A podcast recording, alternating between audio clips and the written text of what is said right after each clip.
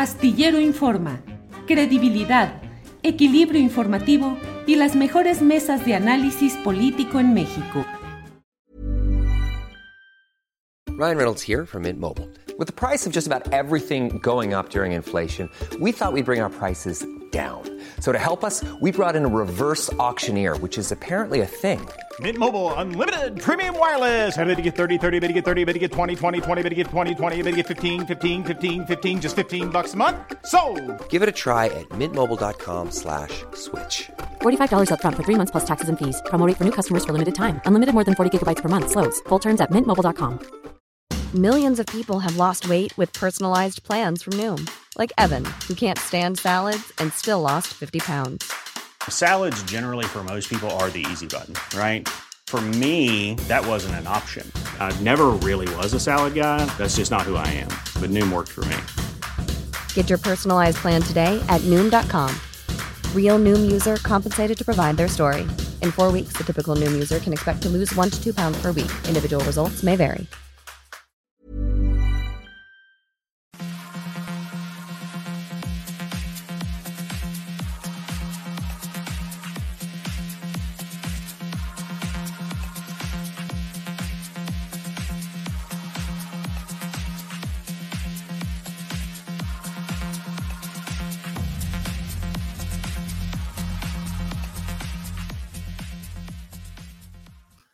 La una de la tarde, la una de la tarde en punto y ya estamos aquí en Astillero Informa. Muchas gracias por acompañarnos en este proyecto de información, de análisis, de debate. Tenemos las noticias más relevantes del día, pero también usted lo sabe, entrevistas que nos ayudan a tener el contexto, el panorama eh, de lo que va sucediendo en nuestro país. Y hoy tenemos la mesa de seguridad eh, que cada semana, cada jueves, nos ayuda a entender los temas de seguridad pública, seguridad nacional, de todo lo que se mueve en este terreno que tiene una enorme implicación política. Eh, antes de ir con nuestra primera entrevista, déjeme decirle que ha llegado a un acuerdo reparatorio Sandra Cuevas, la alcaldesa de Cuauhtémoc, que fue acusada por policías de robo, abuso de autoridad y de discriminación aceptó, según ha dicho el vocero de la Fiscalía eh, General de Justicia de la Ciudad de México, Ulises Lara, aceptó su culpabilidad, dijo que las cosas fueron tal como fueron presentadas ante el Ministerio Público, acepta su responsabilidad y conforme a las facultades legales que son aplicables en estos casos, ha aceptado eh, que eh, llegar a un acuerdo reparatorio que implica pagarles 30 mil pesos a cada uno de los denunciantes. Digo, aquí nomás se lo comento, aquí entre nosotros, pues 30 mil pesos eh, y más cuesta alguno de los vestidos que suele usar la señora alcaldesa de Cuauhtémoc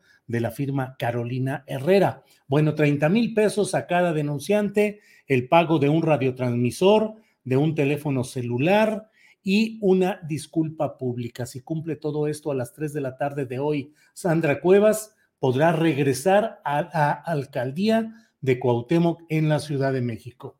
A mí me parece, es mi opinión, que queda políticamente tocada, que acepta la responsabilidad de un acto arbitrario de la Comisión de Hechos Delictivos que no proceden porque la ley permite llegar a estos acuerdos reparatorios. Omar García Harfuch, el jefe de la Policía Capitalina, ha dicho que no ha tenido nada que ver en aceptar o no este acuerdo reparatorio, que fue decisión de los propios agentes denunciantes. Y le comento, le comento además eh, que hablaremos en un rato más de la filtración que hizo el presidente López Obrador de información sobre el aumento en las tasas de interés al 6.5%, que debe estar por dar a conocer en unos em, minutos más el Banco de México, pero ya fue anunciada por la mañana en algo que está generando críticas por la eh, violación al sentido de autonomía que debe acompañar al Banco de México. De todo ello hablaremos, pero mire, vamos ya de inmediato con nuestra primera entrevista con Ofelia Medina. Ella es actriz, productora, guionista y fundadora del Fideicomiso para la Salud de los Niños Indígenas de México. Déjeme decir mi opinión en este tema. Yo considero a Ofelia Medina una mujer comprometida con la lucha social, con la reivindicación de los derechos, no de hoy, de toda la vida y de una manera absolutamente comprometida.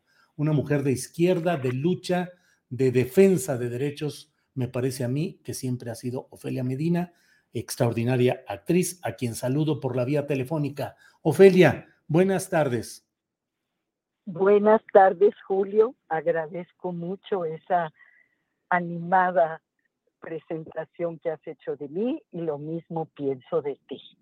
Muchas gracias, Ofelia, muy amable.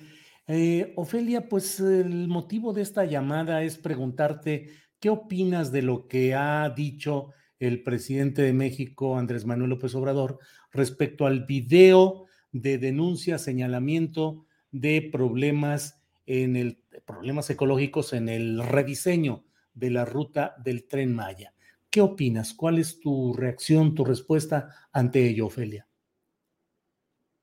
Bueno, tengo entendido que es una reacción a un video que un grupo de actores famosos eh, hizo y en el cual me invitaron a participar para dar mi opinión sobre el tren Maya, porque ellos saben que yo he estado eh, en, una, en una batalla, ¿verdad? En un grupo de análisis del tren Maya y hemos señalado desde el principio eh, asuntos que, que debieran ser revisados y reflexionados. Y esto ha sido desde hace tres años que se, que se anunció este proyecto. Y siempre lo hemos hecho de una manera eh, respetuosa, informada, y formo parte de grupos eh, importantes de, gente, tanto locales como, como eh, ecologistas, científicos, que han dado su opinión respecto de las diferentes etapas del tren Maya. A mí me alegró que estas personas, estos actores famosos, alzaran la voz.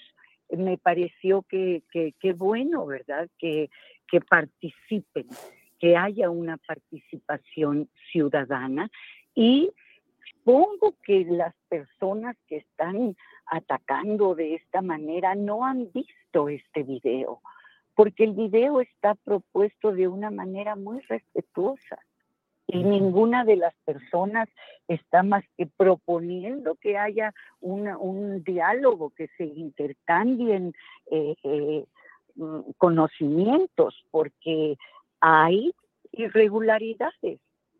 Hay, no hay permisos en algunas de esta última eh, tramo del, tren Maya y esta campaña que ellos están haciendo y de la que yo fui parte, más no soy parte del grupo, tengo entendido que ellos se reúnen y han intercambiado y hoy día pusieron en, en las redes sociales una carta en la que dicen esto, que están siendo respetuosos y que solo quieren ser escuchados por esta preocupación. Entonces, ah, yo he recibido en las redes sociales agresiones muy desagradables y me siento, me siento, ah, pues, pues mal, ¿verdad? Porque no creo merecer esos calificativos que, que me están dando y entiendo que son personas que desconocen mi trayectoria. Y nosotros, eh, los grupos a los que pertenezco como eh, no al Tren Maya, que es un grupo extenso de, de, organizaciones y personas, siempre nos hemos referido y siempre hemos pedido las cosas de una manera respetuosa y legal. Entonces, me parece muy bien que ahora se haya esta reacción, ¿verdad? Qué bueno que hablemos de estos asuntos, pero hago un llamado a que lo hagamos de manera respetuosa y que establezcamos un diálogo en el que no haya eh, descalificaciones, en el que no haya insultos y, y ofensas. Claro. Ofelia, en específico, ¿qué opinas de la reacción que tuvo en la que ha tenido en conferencias mañaneras el presidente de la República. Bueno, tengo entendido que él dijo que las personas que habían participado en este video les pagaban, que son personas que estaban recibiendo un dinero y que, ¿qué otra cosa oí que... Pseudoambientalistas, que nos habían convencido o que nos pagaban. Cosa que, que, bueno, yo lo conmino a que, a que, bueno, se haga una, una eh, eh, eh, las personas que participaron están diciendo, claro que no, nadie nos ha pagado, somos adultos que tenemos derecho a expresar nuestra opinión de una manera respetuosa. Es una acción ciudadana que si les parece equivocada, discutámosla, pero no se hagan estas suposiciones que resultan en el caso de, de, las personas que yo conozco que participan, pues no es, no es precisa, no es veraz esa afirmación. Estas personas están hablando como adultos ah, de manera responsable y personal. No, no creo que, se deba decir que, porque eh, entonces eso es lo que en las redes sociales la gente está diciendo, que, que, que, somos unos pagados, unos vendidos, cosa que, que por favor no, no, vayamos a esa confrontación.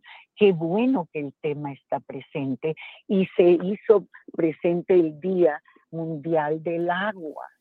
Y yo hago una invitación a que nos unamos como país entero al rescate del agua, a la recuperación del agua, a la limpieza del agua.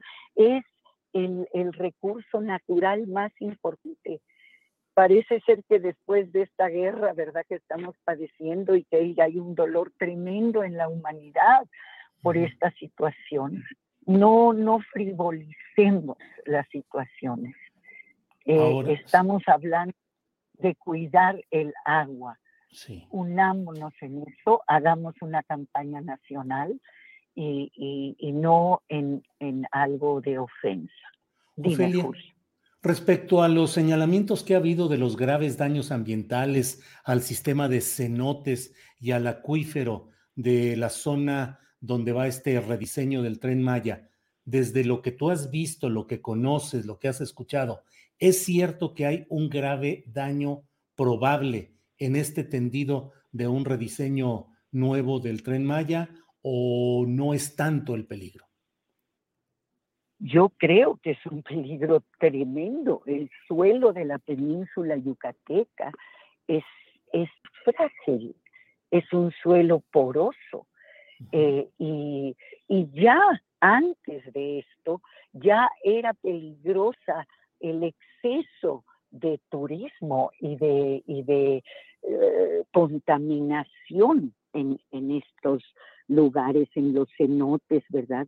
Que eh, hemos estado trabajando en contra de estas fábricas de cerdos, ¿verdad? Que por darles de comer cochinita pibil a los turistas, eh, echan caca de cerdo a los cenotes, que es lo que el turismo viene a ver. Entonces hay, hay absurdos y, y, hay límites para el turismo. hay límites, hay Dígame, perdón. No, no, no, no, no, adelante, Ofelia, perdón, disculpa. No, no, que decía yo que, que, que debe haber reglas y límites para el turismo, porque desgraciadamente hoy día este, hay un desastre ecológico. Estoy de acuerdo que es una herencia, pero entonces hay que tomar cartas en el asunto y realmente tratar de solucionar el problema, no de, ignorarlo.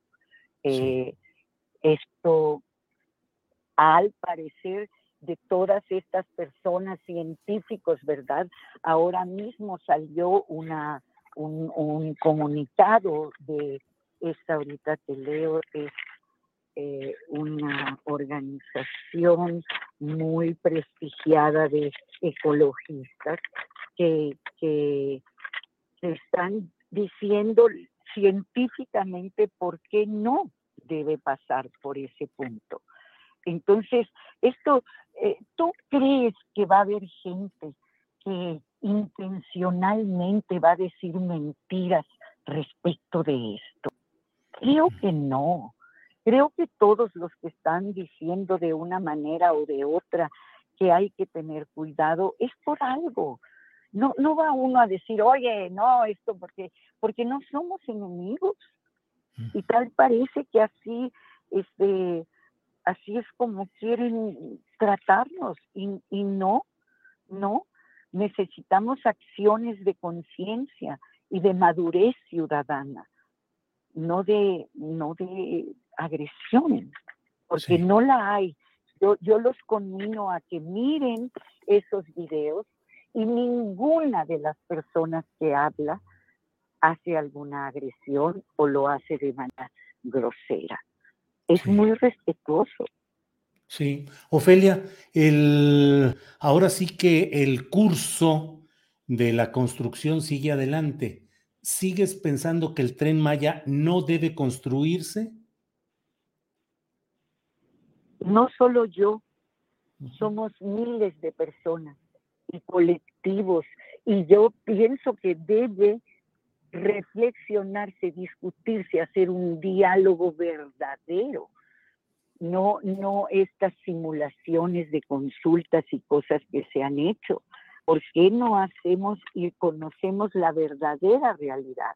Porque el Centro Mexicano de Derecho Ambiental acaba de sacar este, este comunicado con, con las razones por las que no debe ser. Yo estoy diciendo que hagamos un ejercicio ciudadano importante, que las autoridades escuchen y que, y que hay momentos y momentos para los proyectos. Este momento es un momento, estamos en la peor sequía de la historia del país el 65% del país carece de agua y nosotros vamos a destruir el acuífero yucateco. es, es, un poco absurdo. El desarrollo eh, tiene que ser sustentable. No, y no estamos peleando, gritando y poniendo, no, estamos llamando.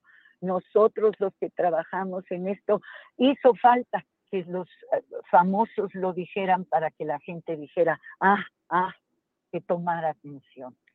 Qué bueno, porque hay gente que lo viene diciendo hace mucho tiempo. Entonces, me anima que se, que se despierte una discusión, pero solicito encarecidamente que sea respetuosa. Sí.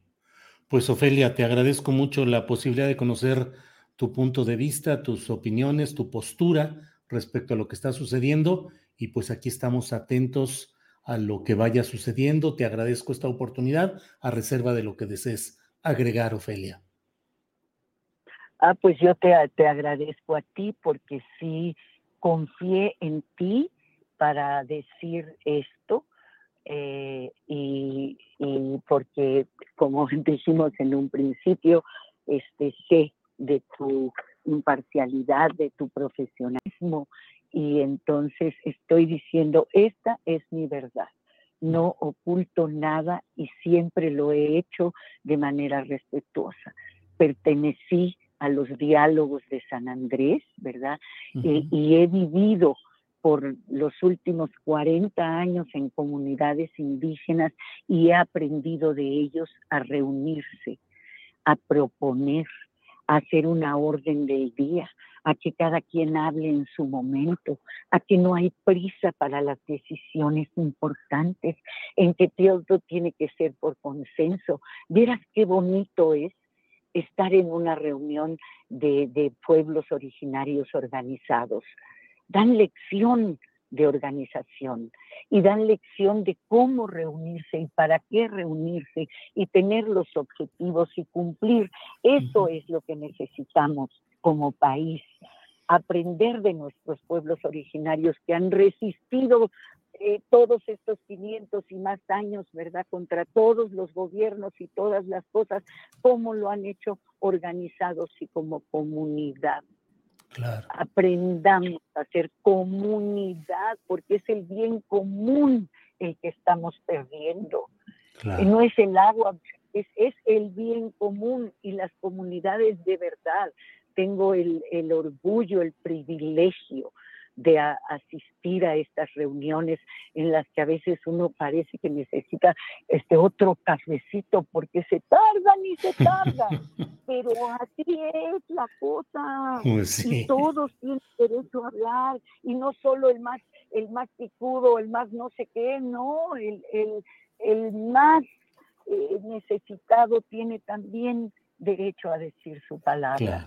Y no podemos pasar el despojo este, somos una sociedad que ya pasó por un proceso democrático, pero ahora hay que seguirlo creciendo, hay que madurar y hay que ser participativos, hay que aprender a participar de manera organizada.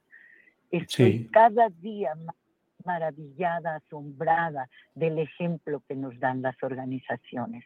Entonces eso, tenemos mucho camino por hacer. Ahorita vamos a reunirnos a ver cómo juntamos el agua de la próxima lluvia. Vamos a hacer propuestas positivas. Nos estamos quedando sin agua y todos. Y, cuando alguien dice, oye, no, no destruyamos este, este acuífero, es por algo. Y aprendamos a, ahorita. Ahí viene la sequía, Julio. Sí. Ahí viene el agua es el tesoro máximo. La próxima guerra después de esta del petróleo va a ser por el agua. Entonces cuidemos. Es el bien común, es la vida. Viva la vida. Bueno. Ofelia, Ofelia. No, hombre, muchas gracias por tu, por todas las palabras que nos dices, la advertencia y aprendamos. Así es que, pues muchas gracias, Ofelia, y seguimos atentos a lo que siga en este tema. Muy bien, te lo agradezco mucho, Julio, y a todo tu auditorio. Gracias. Buenas tardes, Ofelia Medina. Buenas tardes. Bien, pues ha sido Ofelia Medina, actriz, productora, guionista, fundadora del Fideicomiso para la Salud de los Niños Indígenas de México. Y vamos de inmediato con otro tema, porque ya está con nosotros el diputado de Morena y presidente de la Comisión de Energía, Manuel Rodríguez González. Manuel, buenas tardes. ¿Qué tal, Julio? Muy buenas tardes. Qué gusto saludarle y saludar a todos los que nos ven y nos escuchan a través de su programa, a las órdenes eh, de usted y de todos. Gracias, Manuel, muy amable. Manuel, miércoles santo para votar la reforma eléctrica. ¿Por qué esa fecha? Bueno, primero precisar que eso fue una información que publicó un medio de comunicación y que estableció ahí unas fechas que no son oficiales. Comentarles que hoy precisamente nos reunimos por primera ocasión en todo este proceso las juntas directivas de las comisiones de puntos constitucionales y de energía para eh, aprobar el acuerdo que establece la metodología para poder analizar, discutir y en su momento aprobar el dictamen sobre esta iniciativa de reforma constitucional en materia eléctrica que nos envía el presidente de la República. Y la dinámica parlamentaria nos va a establecer los tiempos, no hay un calendario establecido. Adelantarle, Julio, que el próximo lunes a la una de la tarde sesionará el Pleno de las comisiones de puntos constitucionales y de energía para efectos de instalarnos en sesión permanente y validar este acuerdo que las juntas directivas aprobamos hoy y empezar ya formalmente esta etapa parlamentaria para dictaminar. Lo que sí tenemos como tiempo límite es que eh, esta iniciativa que fue recibida hace seis meses, eh, pueda ser ya eh, discutida, votada en las comisiones y también en el Pleno, más tardar el 30 de abril, que es el plazo en que culmina el segundo periodo ordinario de este primer año de la sexagésima quinta legislatura. Ese es el plazo máximo que tenemos. Evidentemente, muy probablemente pueda someterse a votación del Pleno días antes del 30 de abril, pero no hay una fecha específica. Pero suponiendo sin conceder que fuera el miércoles 13 de eh, abril, que es eh, miércoles de Semana Santa, recordarle a todos los que nos ven y nos escuchan que no son periodos eh, oficiales de vacaciones, que para los legisladores el periodo de sesiones pues culmina hasta el 30 de abril y por lo mismo esa semana para nosotros es una semana normal de trabajo si se diera en esas fechas, pues no, no debería de extrañarle a nadie porque no son fechas de descanso o de asueto oficial establecidas en la constitución política. Sí, Manuel, entonces no es cierto que el propio Ignacio Mier, coordinador de diputados de Morena en San Lázaro, haya propuesto que la discusión de la reforma, la votación, sea en esa semana del 11 de abril. ¿No fue eso lo que dijo Ignacio Mier? Eh, lo que dijo es que eh, estamos listos para dictaminar, dio aproximaciones de fechas. Y, ¿El 11 de abril? Eh, sí, pero, pero no, no, dijo en específico una fecha. No dijo 11 de abril. Sí, sí dijo que pudiese ser inclusive Semana Santa y evidentemente el lunes de Semana Santa es 11 de abril y bueno, pues este, de ahí interpretaron que podía ser eh, esa fecha con precisión. Pero lo que sí quiero decir es que de manera oficial, quienes podrían determinar eso somos las comisiones unidas. Evidentemente nosotros respetamos como morenistas a nuestro coordinador y cada uno de los diputados de otros grupos parlamentarios a sus respectivos coordinadores que representan, eh, están representados en la Junta de Coordinación Política, pero desde el punto de vista eh, de técnica legislativa, eh, quienes determinan los tiempos en esta etapa, pues somos los presidentes de las comisiones respectivas, puntos constitucionales y energía, y en ese sentido apenas estamos iniciando hoy los trabajos para eso, y seguramente conforme instalemos eh, la sesión permanente a partir del lunes, iremos teniendo cada vez con más claridad las fechas exactas y Julio, con mucho gusto se la compartimos. Y me adelanto a decir que si es en plena Semana Santa, por nosotros no hay ningún inconveniente porque son fechas en las que nosotros debemos de trabajar y por lo mismo debemos estar preparados para ello. Manuel, ¿ya se tienen los votos suficientes para impulsar la iniciativa presidencial en reforma eléctrica?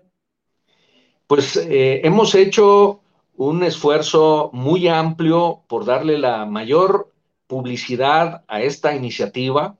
Por eso los foros de Parlamento Abierto tuvieron una duración de 47 días. Fueron 28 distintos foros. Escuchamos a todos los colectivos ciudadanos que desearon participar, es decir, a la academia, a gente de la industria privada eléctrica, al sector público, eh, también al sector social, en fin. ¿Pero ya tienen los votos, Manuel? Eh, bueno, lo, que decía es que seguramente vamos a tener los votos porque suficientes. si, hay, si hay la disposición de fortalecer la iniciativa original que recibimos. ¿Qué quiere decir? Que el espíritu de esa iniciativa va a prevalecer, pero que va a tener adiciones que permitan eh, tener ahí una, un dictamen muy sólido que conjugue el voto positivo, es decir, aprobatorio, de más de las dos terceras partes de los legisladores presentes, que es lo que establece el constituyente permanente. ¿Cómo cuáles cambios, diputado? Eh, pongo un ejemplo, eh, todos están de acuerdo en que la transición energética debe de elevarse a rango constitucional y nos han hecho observaciones distintos colectivos y también grupos parlamentarios que eh, preferirían que el texto diga que el responsable de esa transición energética sería el Estado mexicano y no la Comisión Federal de Electricidad como establece el texto original. Por ejemplo, un tema así como ese.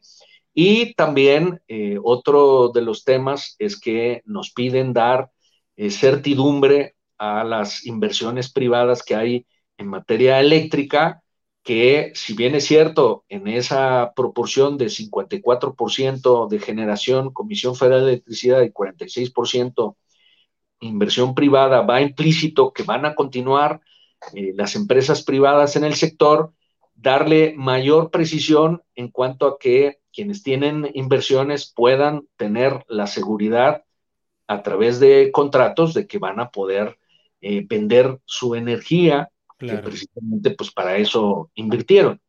Se están ajustando a los requerimientos de que ha hecho saber el propio gobierno de Estados Unidos?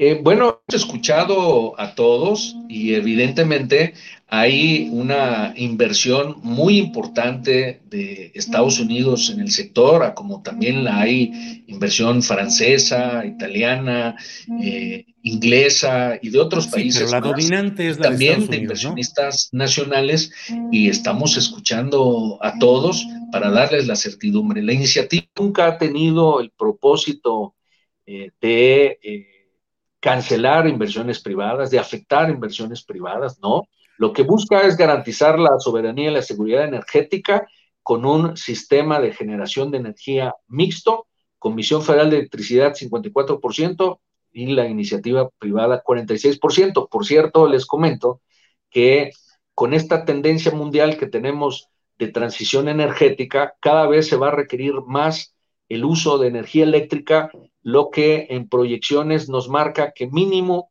en México tendremos un crecimiento anual de 6%, y ese 6% de requerimiento de nueva energía eléctrica, pues va a ir en, esa proporción, 54% CFE y 46% privados, es decir, va a seguir aumentando la inversión privada en la materia en México. Manuel, esta propuesta del presidente López Obrador en cuanto a reforma eléctrica no va a pasar sin moverle una sola coma, como sí se ha hecho en otras iniciativas. Eh, seguramente va a tener adiciones para fortalecerla, para tener eh, las garantías, la certidumbre. Que o sea, ¿no venía fuerte? ¿Tiene que fortalecerse? Eh, nos referimos fortalecerse en el sentido de tener respaldos más amplios que permitan... ¿Eso no le va a disminuir?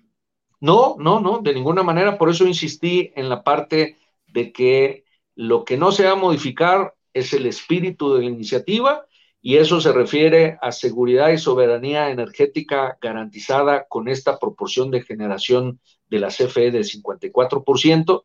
Por otro lado, el que el litio sea considerado un mineral estratégico de uso y de explotación exclusiva del Estado mexicano, la transición energética y garantizando esto, nosotros eh, consideramos que lo demás se puede modificar para tener sumas. Muy bien, Manuel. Pues esperaremos a ver cómo se decide la fecha, cuándo empieza y bueno, pues estaremos atentos a toda la información que provenga de este tema, Manuel, a reserva de lo que desea agregar. Pues eh, agregar nada más que estaré muy atento a comunicar a través de su programa eh, toda la información que vaya surgiendo. Y Julio, muchas gracias por esta oportunidad y un abrazo afectuoso a todos. Muchas gracias, Manuel Rodríguez González. Gracias y buenas tardes. Buenas tardes. Gracias. Bueno, pues hemos hablado con Manuel Rodríguez González. Él es presidente, de, pertenece al Partido Morena de la Comisión de Energía de la Cámara de Diputados. Bueno, pues vamos a estar atentos a lo que suceda ahí y vamos a ver cómo camina todo este tema, eh, cuáles son los cambios que se producen, si son para fortalecer, para disminuir, si se acotan o se aumentan las facultades y las opciones del Estado mexicano y hasta dónde se respeta ese espíritu de la iniciativa original enviada por el presidente de la República. Bueno, pues vamos a hablar en unos segunditos más, en unos minutos, vamos a hablar eh, pues con Claudia Villegas, periodista y directora de la revista Fortuna, porque parte de lo que se ha... Eh, mire, tenemos listos eh, este video en el cual se ve lo que dijo hoy el presidente de la República respecto al Banco de México. Andrés, por favor. Esto lo acaban de hacer en Estados Unidos por primera vez en varios años. Aumentaron 0.25% sus tasas de interés. Ayer aquí, en México, el Banco de México aumentó la tasa de interés punto 50, vamos a tener una tasa de interés de 6.5, porque cuando aumentan mm, las tasas de interés hay menos eh, inversión este, y eh, se supone que baja la inflación, es un mecanismo de control. De todas formas, eh, cuando llegamos nosotros al gobierno, la tasa de interés era del 8%, la bajamos hasta el 4%, pero ahora por esto ha ido subiendo. La decisión de ayer la tomaron en el Banco de México por unanimidad y nosotros respetamos la autonomía del Banco de México. Pero bueno, eh, es para informar de todo lo que estamos haciendo. Esto es Pues ahí están las palabras del presidente de la República que han generado pues eh, señalamientos críticos de parte de especialistas eh, que hablan de que es la primera ocasión en la cual una decisión del propio Banco de México, que es un organismo autónomo por ley, es la primera ocasión en la cual una decisión del Banco de México no es anunciada por el propio Banco de México, sino por el presidente de la República en turno. Eh, de ahí hay señalamientos que hablan pues de que es un signo de que eh, puede estar siendo vulnerada la autonomía de este Banco de México. Eh, hay muchos comentarios sobre ello y bueno, ya sabe usted que en este tema de la cuestión económica hay opiniones y respuestas de diversa índole. Vamos a, déjeme caminar un poquito mientras tenemos un enlace telefónico y le voy a pedir a Andrés Ramírez que nos vaya poniendo este video relativo a lo que ha sucedido con Sandra Cuevas, aunque es otro tema, y luego regresamos sobre este asunto del Banco de México. Por favor, Andrés Ramírez. Que la mañana de este jueves 24 de marzo se autorizó un acuerdo reparatorio en el proceso que se sigue en contra de la alcaldesa en Cuauhtémoc. Lo anterior en estricto apego al establecido en el Código Nacional de Procedimientos Penales y a los principios de justicia restaurativa. A solicitud de la defensa de la imputada, se celebró audiencia en el reclusorio preventivo varonil norte, durante la cual la servidora pública reconoció que los hechos ocurrieron tal y como el Ministerio Público lo acreditó, por lo que la imputada deberá pagar el costo de un radio de transmisión y de un teléfono celular. En lo que se refiere al delito de abuso de autoridad, se autorizó la suspensión condicional del proceso, lo que implica que la alcaldesa en Cuauhtémoc deberá, este mismo día, antes de las 3 de la tarde, ofrecer a los mandos de la Policía Auxiliar de la Secretaría de Seguridad Ciudadana una disculpa de conocimiento público por su conducta, así como por los actos que agraviaron sus derechos y su investidura. Asimismo, deberá someterse durante seis meses a tratamiento psicológico y tendrá que abstenerse de molestar a las víctimas. Las terapias estarán orientadas al manejo de la ira y las emociones. La alcaldesa también deberá abstenerse de realizar cualquier manifestación o opinión por cualquier medio de difusión y redes sociales con relación a los hechos, las instituciones y mandos policíacos durante el proceso que se autoriza la suspensión, con excepción de la disculpa pública que ofrecerá el día de hoy. Además, se estableció como plan de reparación del daño la exhibición del pago de 30 mil pesos a cada una de las víctimas que se deberá presentar el próximo día lunes 28 de marzo.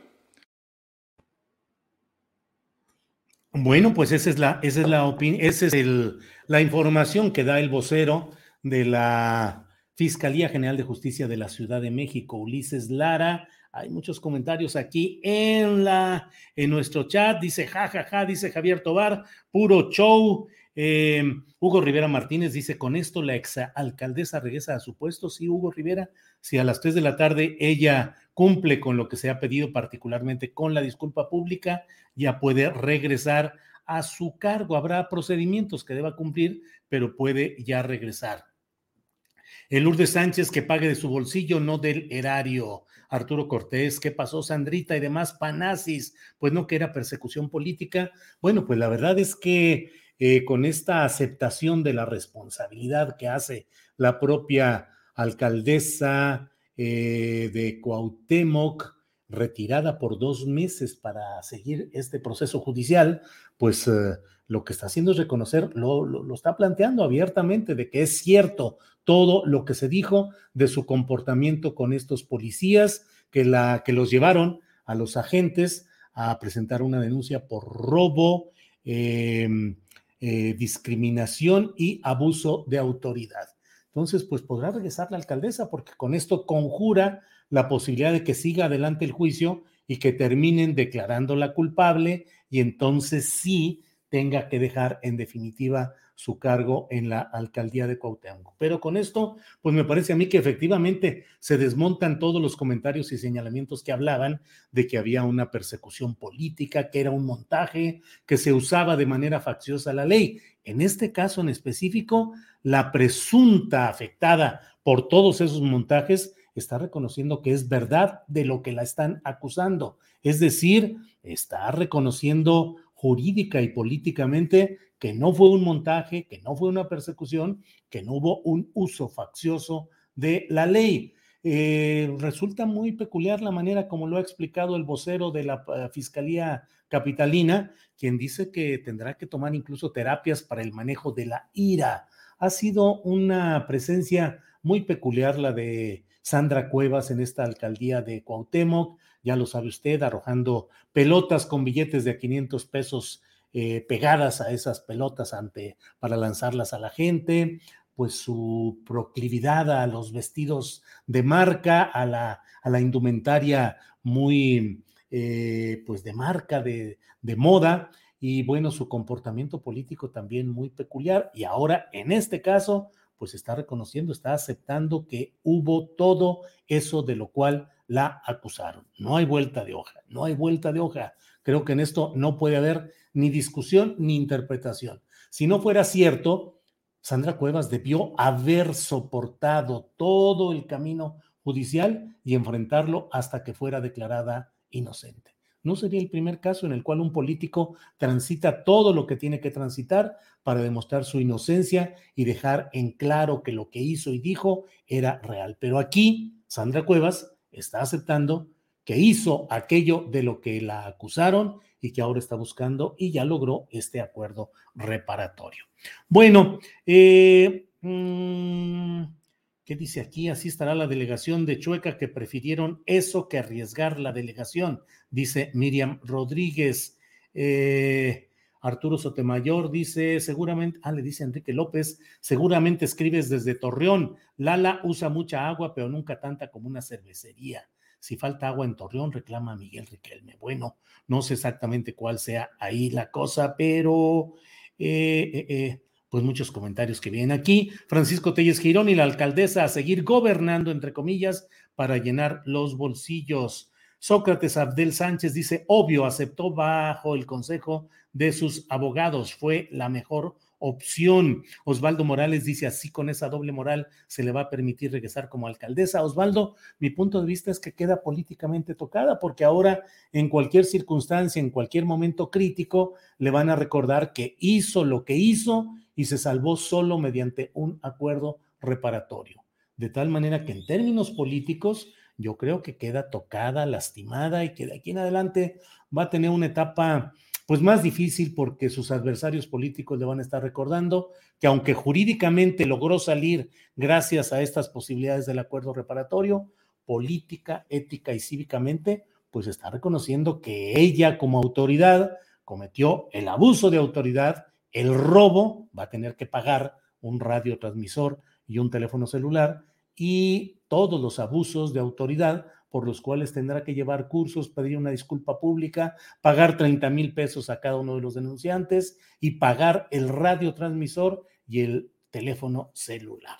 Bueno, pues mire, vamos a seguir adelante y ya en unos segunditos vamos a estar en contacto con nuestra siguiente invitada, que eh, va a ser Laura Sánchez Ley, periodista independiente. Vamos a hablar eh, con ella acerca de un caso que ayer cumplió años, el, pues la fecha del asesinato de Luis Donaldo Colosio Murrieta en Lomas Taurinas, en Tijuana, Baja California. Entonces, bueno, vamos a hablar sobre varias de las cosas que mm, se han estado planteando, que ha estado investigando Laura Sánchez Ley, eh, sobre el caso de Colosio y Mario Aburto. En la revisión y la desclasificación de archivos, ella, Laura Sánchez Ley, encontró lo que confesaron Salinas, Beltrones y Cedillo. Mm, Salinas eh, de Gortari, Carlos Salinas de Gortari, no descartaba que fuese un complot y Manlio Fabio Beltrones reconoció que le habían advertido de que estaba eh, que estaban programando un atentado. La Comisión Nacional de Derechos Humanos, por cierto, ha insistido en que se reabra este caso de Mario Aburto y ha denunciado interferencia de intereses políticos. Hemos buscado con insistencia a la señora Rosario Piedra, eh, presidenta de la Comisión Nacional de Derechos Humanos, para que nos abunde y nos explique y detalle este tema, pero no hemos tenido suerte a pesar de la insistencia en buscar una entrevista con ella sobre este tema. Entonces, en unos eh, segunditos vamos a tener por la vía telefónica a Laura Sánchez Ley, periodista independiente, para hablar sobre este tema. Eh, eh, ya regresé, dice Salvo Montalbano, estaba atendiendo de aquí para allá. Bueno, bienvenido, qué bueno que ya está aquí. Eh, Mr. Anderson dice, no queda marcada, la que sí está marcada es Chainbaum con lo de la línea 12 y por mucho. Pues eh, se equivocan si creen que lo que yo digo respecto a Sandra Cuevas es trato de eximir de responsabilidad lo que ha sucedido en la línea 12. En mí no hay ninguna intención de disminuir la responsabilidad que creo que han tenido en todo ello, tanto Carlos Slim como el propietario de las empresas que concurrieron en esa obra mal llevada, como Marcelo Ebrar como responsable de lo que sucedió en su administración y Claudia Sheinbaum por no haber dado el mantenimiento y atendido oportunamente lo que ahí sucedió. Y en el fondo de todo ello, una tragedia, la, línea 12, con muertos, con heridos, que ha sido bateado, ha sido eh, orillado este asunto para que no tenga la resonancia que debería de tener y que es una tragedia y una lástima en nuestra historia nacional lo que sucedió ahí en ese tramo de la línea 12 del metro. Así es que, pues, tanto Claudia Sheinbaum y Marcelo Ebrar y Carlos Slim por un lado, como Sandra Cuevas en otro nivel, pero quedan tocados políticamente. Eso creo. Bueno, esperaré a que nos digan cuando ya esté lista. Ya está lista Laura Sánchez Ley. Vamos a hablar con Laura Sánchez Ley, periodista independiente. Por la vía telefónica hablamos con ella. Laura, buenas tardes. Julio, buenas tardes. Aquí un poquito atorada con la señal, ya sabes cómo es esto, pero, pero muy contenta de estar por acá contigo. Igualmente, Laura, muchas gracias.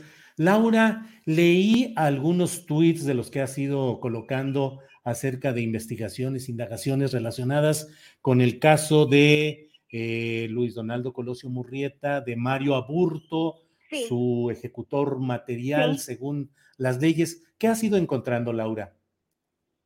Pues mira, Julio, eh, como te hemos platicado en otras ocasiones, pues la desclasificación de los documentos nos ha ayudado muchísimo, ¿no? Estarle peleando a la Fiscalía General de la República este tipo de documentos, pues, pues nos abre la puerta. Y parecería que en el caso de Luis cada que abrimos un documento, pues sale, y lo voy a decir a grosso modo, pues alguna irregularidad o alguna porquería cometida por alguna de las fiscalías o del gobierno en turno.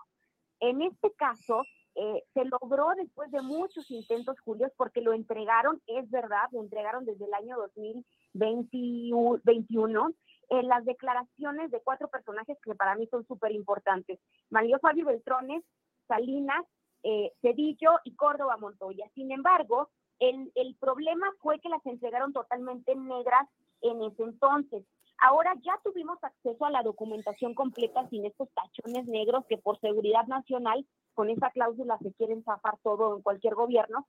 Eh, y bueno, pues para mí, la verdad, la verdad, Julio, cambia muchísimo la versión histórica cuando te das cuenta de lo que dijeron estos personajes. Por ejemplo, en el caso de Salinas, lo entrevistan algunos años después en su exilio en Irlanda, la última fiscalía del caso Colosio, es decir, ya habían pasado bastantes años, y el señor afirma no puede descartar un complot, un complot este desde cualquier esfera de gobierno, cuando pues todos sabemos que en ese entonces el presidencialismo era así, él mandó encarcelar a Mario Aburto, no había fiscalías independientes, mandó a que se le juzgara y que se, y que se, y que se cerrara todo y que se construyera una plaza en 60 días sobre el terreno donde fue asesinado Luis Donaldo Colosio.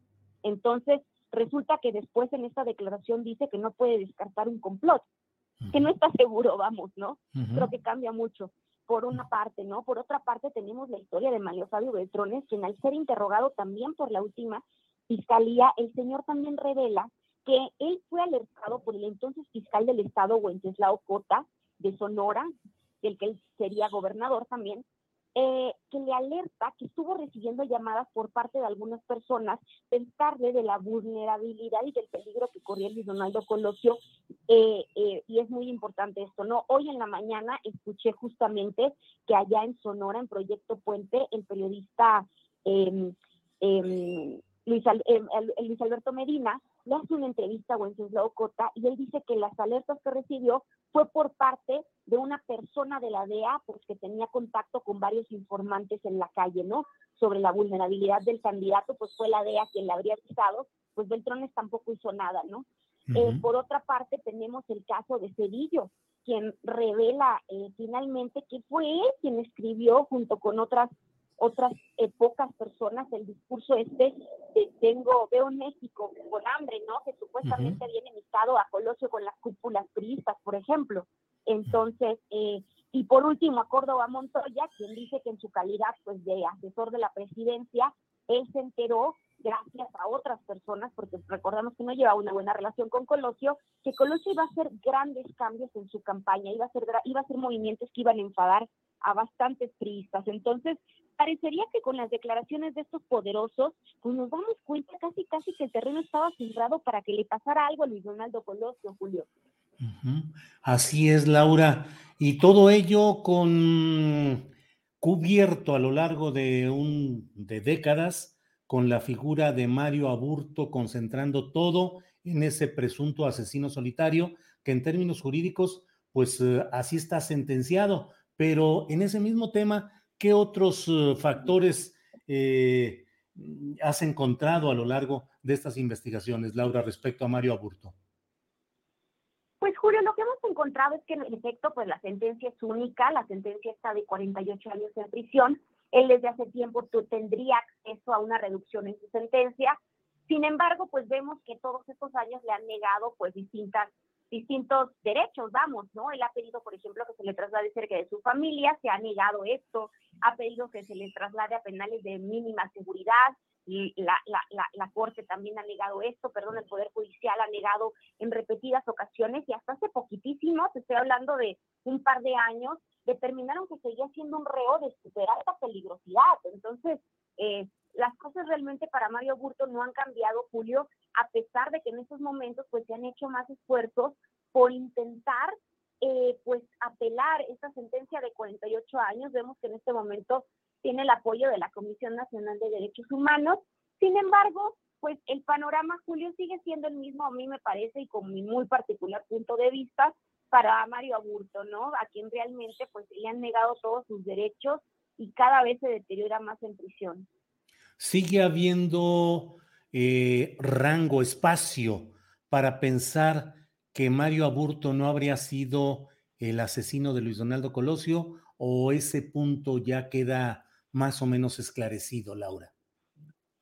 Híjole, Julio, es, muy difícil eh, determinar eso en específico, pero creo que más bien lo que ya no queda dudas es que evidentemente, pues esto sí fue una cuestión orquestada desde las altas esferas del poder, que no es un asesino único y que se ha cubierto y que se ha tapado las deficiencias, tal vez no jaló el gatillo estos funcionarios, pero se han tapado las deficiencias tipo de funcionarios de super alto perfil que parece que trataron de esconder o al menos de solucionar ahora sí que fast track este asesinato que, que les estaba desestabilizando las elecciones presidenciales, ¿no? Y Laura, por otra parte, eh, pues silencio, olvido del asunto de Luis Donaldo Colosio. Eh, ayer fue un aniversario más de esa ejecución que en su momento cimbró al país, que cambió muchos rumbos políticos y sin embargo pareciera que ya no hay mayor recuerdo eh, vivo de ese asunto y que todo ha ido olvidándose. ¿Te parece así, Laura? Por supuesto, Julio. Recordemos que realmente, pues recuerdan a Luis Donaldo Conocio cada aniversario luctuoso o cada que hay campaña presidencial, ¿no?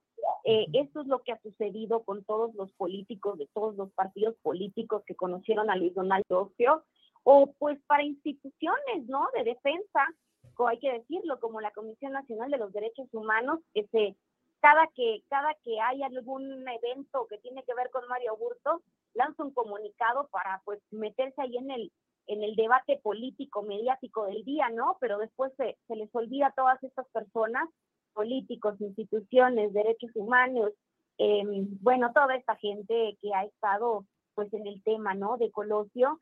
Em, se olvida, Julio, es una fecha que pasa. Sí, por ahí se nos cortó la comunicación, creo, con Laura. Laura, ¿me escuchas? Ahí, ahí ya te escucho, Laura. Adelante, por favor. Sí, te decía que por supuesto, Julio, es una fecha totalmente coyuntural. A todo el mundo se le olvida en cuanto pasa. Realmente es solamente pues, en temporada electoral. ¿Se acuerdan de Colosio o en aniversario luxuoso o cuando conviene a sus intereses, no? Pues se respeta, ¿no?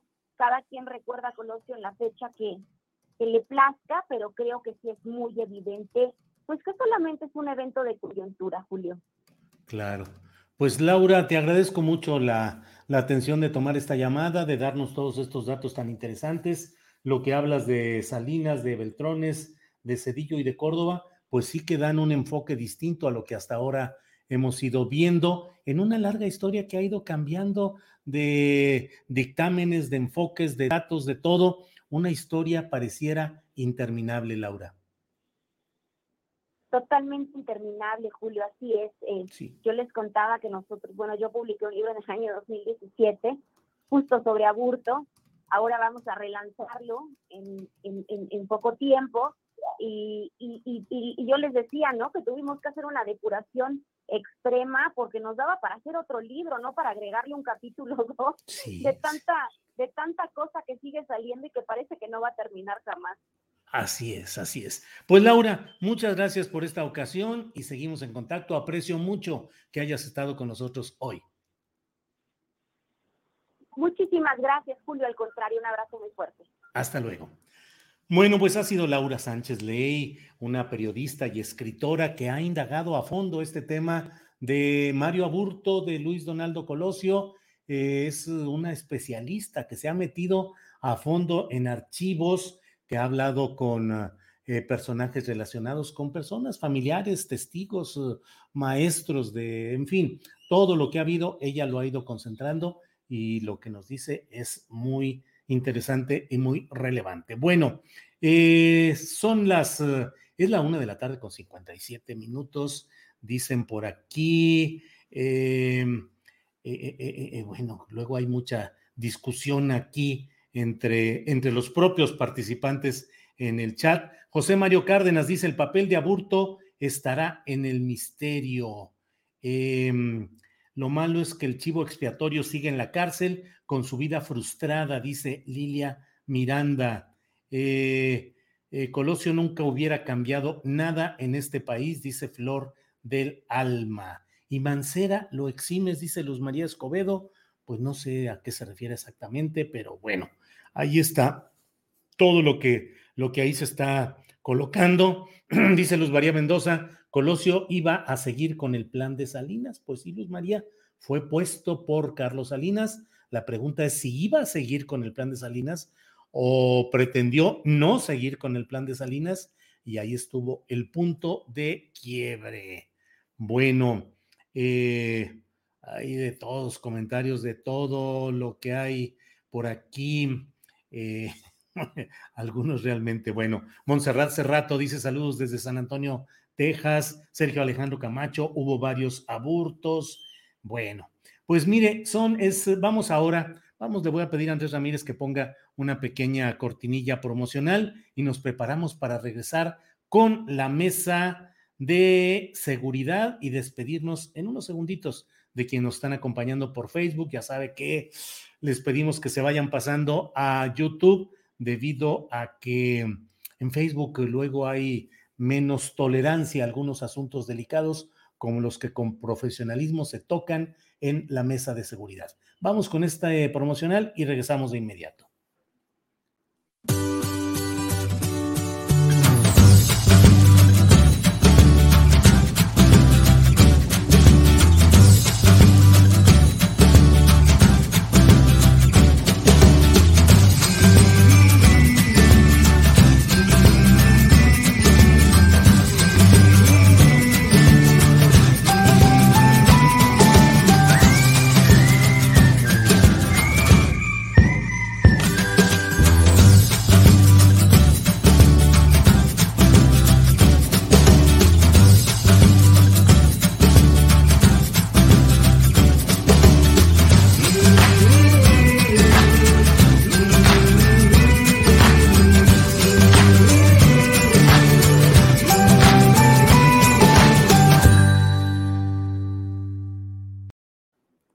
Gracias, gracias, ya estamos aquí de regreso. Bueno, como le he dicho, invitamos a quienes nos están viendo a través de Facebook para que por favor en los jueves, como hoy, se pasen a YouTube, donde vamos a continuar en unos segundos con nuestro programa para realizar la mesa de seguridad, porque los temas que, insisto, se analizan con seriedad, con profundidad, con mucho cuidado, con un gran profesionalismo por parte de los participantes en esta mesa, pues la verdad es que luego hay problemas en Facebook, que ahí en Facebook no castigan el programa, castigan el canal y la advertencia es que pueden retirar el canal si es que algunos temas no le parecen. Entonces, gracias a quienes nos han visto en Facebook y nos pasamos a YouTube. Gracias. Bueno, pues seguimos acá, son las dos de la tarde, las dos de la tarde y es una muy buena hora para que entremos con eh, la mesa de seguridad. Ya están por ahí. Guadalupe Correa Cabrera, buenas tardes. Muy buenas tardes, Julio. Aquí muy contenta, como siempre, con mis grandes amigos y colegas, eh, Ricardo Ravelo, Víctor Ronquillo y tú. Siempre muy contenta. Me da muchísimo gusto verlos todos los jueves. Igualmente, igualmente. Gracias. Víctor Ronquillo, buenas tardes. Se quedó congelado Víctor Ronquillo para que. Hola, ¿qué tal? Buenas tardes y buenas tardes para el público que nos escucha. Muy bien. Víctor, muchas gracias. Estoy. Bueno, hola, espero no tener problemas con la línea. Pues sí, pero si no, aquí lo arreglamos y aunque sea puro, puro sonido, Víctor, como quiera lo vamos a ir arreglando. Ricardo Ravelo, buenas tardes. ¿Qué tal, Julio? Buenas tardes. Es un placer saludarte, igual al auditorio y a mis colegas Guadalupe y Víctor también, que nos acompañan. Muy bien, pues Muchas gracias. Pues eh, como lo sabe el auditorio, estamos con Guadalupe Correa, profesora en la George Mason University, Ricardo Ravelo, periodista y escritor, experto en temas relacionados con crimen organizado, Víctor Ronquillo, periodista, escritor de libros también sobre la materia. Es un placer estar con los tres participantes en esta mesa. Bueno, Ricardo Ravelo, para empezar, porque luego tú pones la polémica, pero ya cuando nos estamos yendo, entonces, de una vez, éntrale, por favor, Ricardo, y dinos qué opinas si hay riesgos de seguridad nacional en el tren Maya y en el corredor interoceánico. Hay mucha discusión ahorita desde el punto de vista ambiental, eh, constructivo, de diversa índole, pero un corredor como el corredor interoceánico implica riesgos de seguridad nacional para el país, el tren Maya con la inversión extranjera que habrá, en fin, ¿qué tanto puede haber estos elementos? Ricardo, por favor. Mira, Julio, yo creo que en, estas obras emblemáticas, eh, significativas para la cuarta transformación, Eh, lo que ha faltado eh, me parece que es información al respecto. Hay demasiada polémica, estudios encontrados, pero estudios que desde mi punto de vista no son del todo profundos, por lo menos que nos despejen las dudas respecto de si hay o no riesgo de seguridad nacional o realmente se trata de posiciones políticas basadas en, con algunos elementos para estar en contra de una, de una obra o de, o de dos obras más bien em, emblemáticas como es el, el tren Maya y el corredor interoceánico. En realidad, eh, creo que hasta hoy lo que hemos visto es más polémica que realidad. Se habla, por ejemplo, de daños a la selva, daños a los cenotes, daños a los ríos eh, eh, profundos, y en realidad no tenemos un estudio completo, amplio, detallado. Por lo menos desde el gobierno federal tampoco tenemos información suficiente.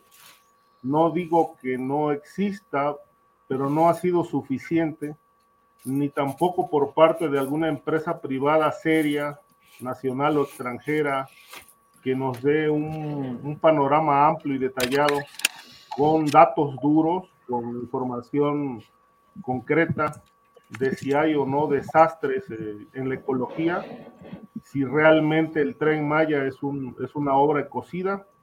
Me parece que hasta hoy estamos inmersos en la desinformación. De tal manera que yo no soy experto en temas de ecología, ¿no?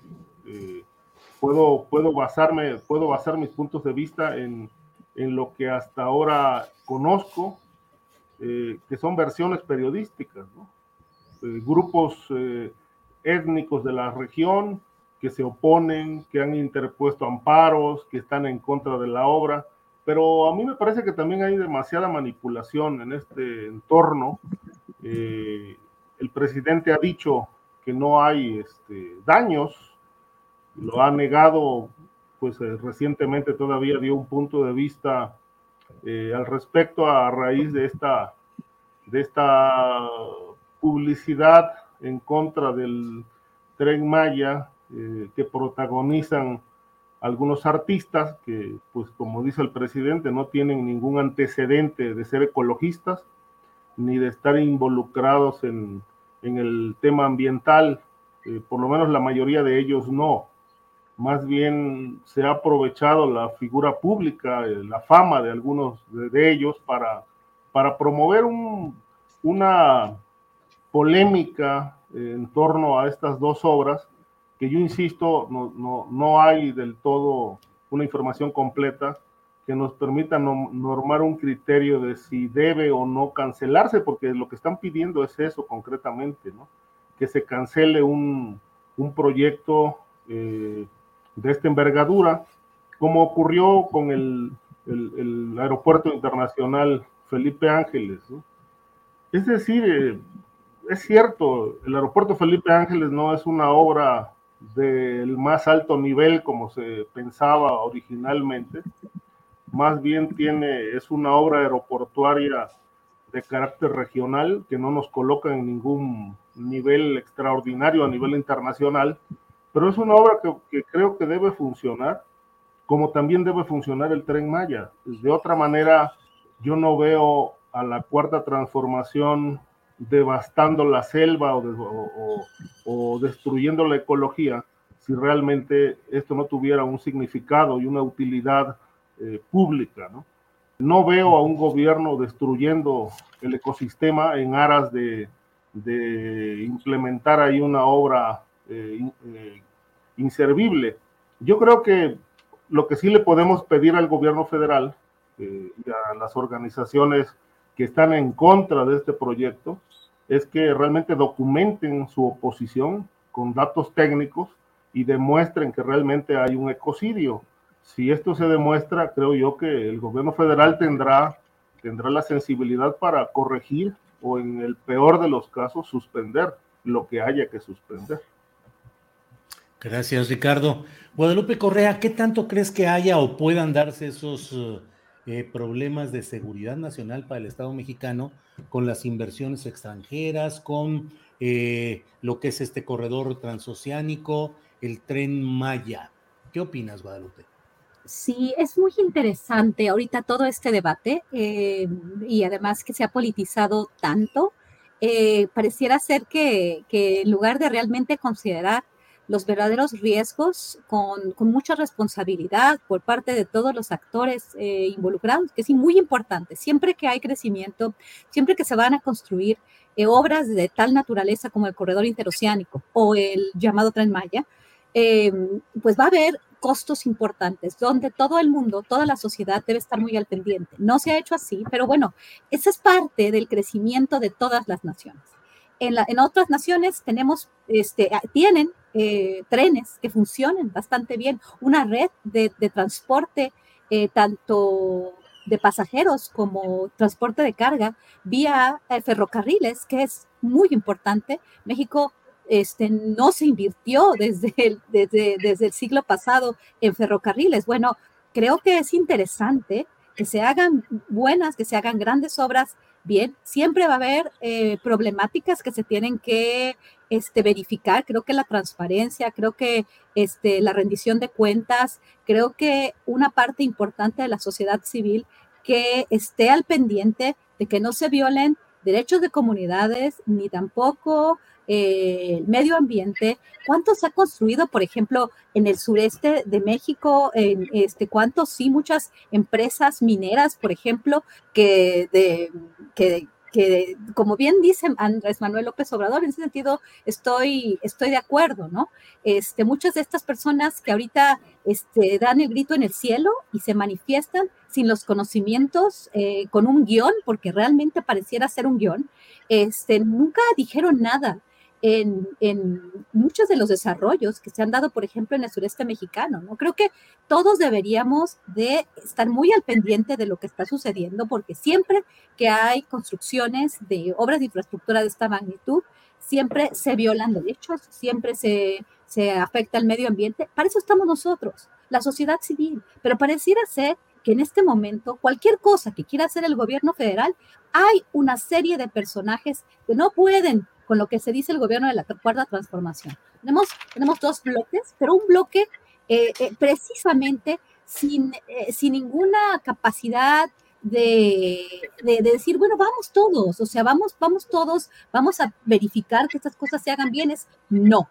Y voy a torpedear, voy a, voy a generar resistencia, y una resistencia a veces tan falsa, una resistencia a veces tan fuera de, contexto. ¿Y por qué de contexto? Porque solamente están, a ver, la, reforma del sector eléctrico, es que, es que no es una reforma verde, es que el, el impacto ambiental. Ahorita todo es el impacto ambiental. Ahorita de pronto tantos ambientalistas, estas personas que se dedicaban a otra cosa, me parece muy interesante cómo este, las personas que están del lado de Andrés Manuel López Obrador a veces critican eh, eh, a, cada uno de los, de, los, de, los, de los famosos, ¿no? En sus redes sociales, Eugenio Derbez, que del Castillo, Omar Chaparro, Natalia Lafourcade, Bárbara Mori, eh, personas que han vivido, ¿no? De la, de la este, pues, pues de la actuación, eh, de este mundo muy superfluo, muy superficial, y de pronto están muy interesados en las, en las, este, en las especies marinas, en la selva, en los animales. Claro que debemos estar todos eh, muy al pendiente de esto. Pero aquí parece que todo es politiquería. Yo creo que es muy importante que tengamos un sistema de ferrocarriles, este, también de pasajeros, un transporte de pasajeros vía los ferrocarriles mucho más extenso, no solamente el tren Maya, ¿no? Este, que, mejoremos nuestras comunicaciones, que tengamos más aeropuertos, eh, pero ahora todo es, todo es así como ok, sí hay que cuidar el medio ambiente muchísimo, pero también el desarrollo este, es muy importante precisamente porque en el sur del país hay también muchas necesidades. Por un lado van a decir los ambientalistas, pero no necesitamos, eso hay que, hay que bajar el crecimiento, esta teoría del, o sea, del, del, de la baja, del bajo crecimiento, ¿no? Así, así lo, lo quiero traducir.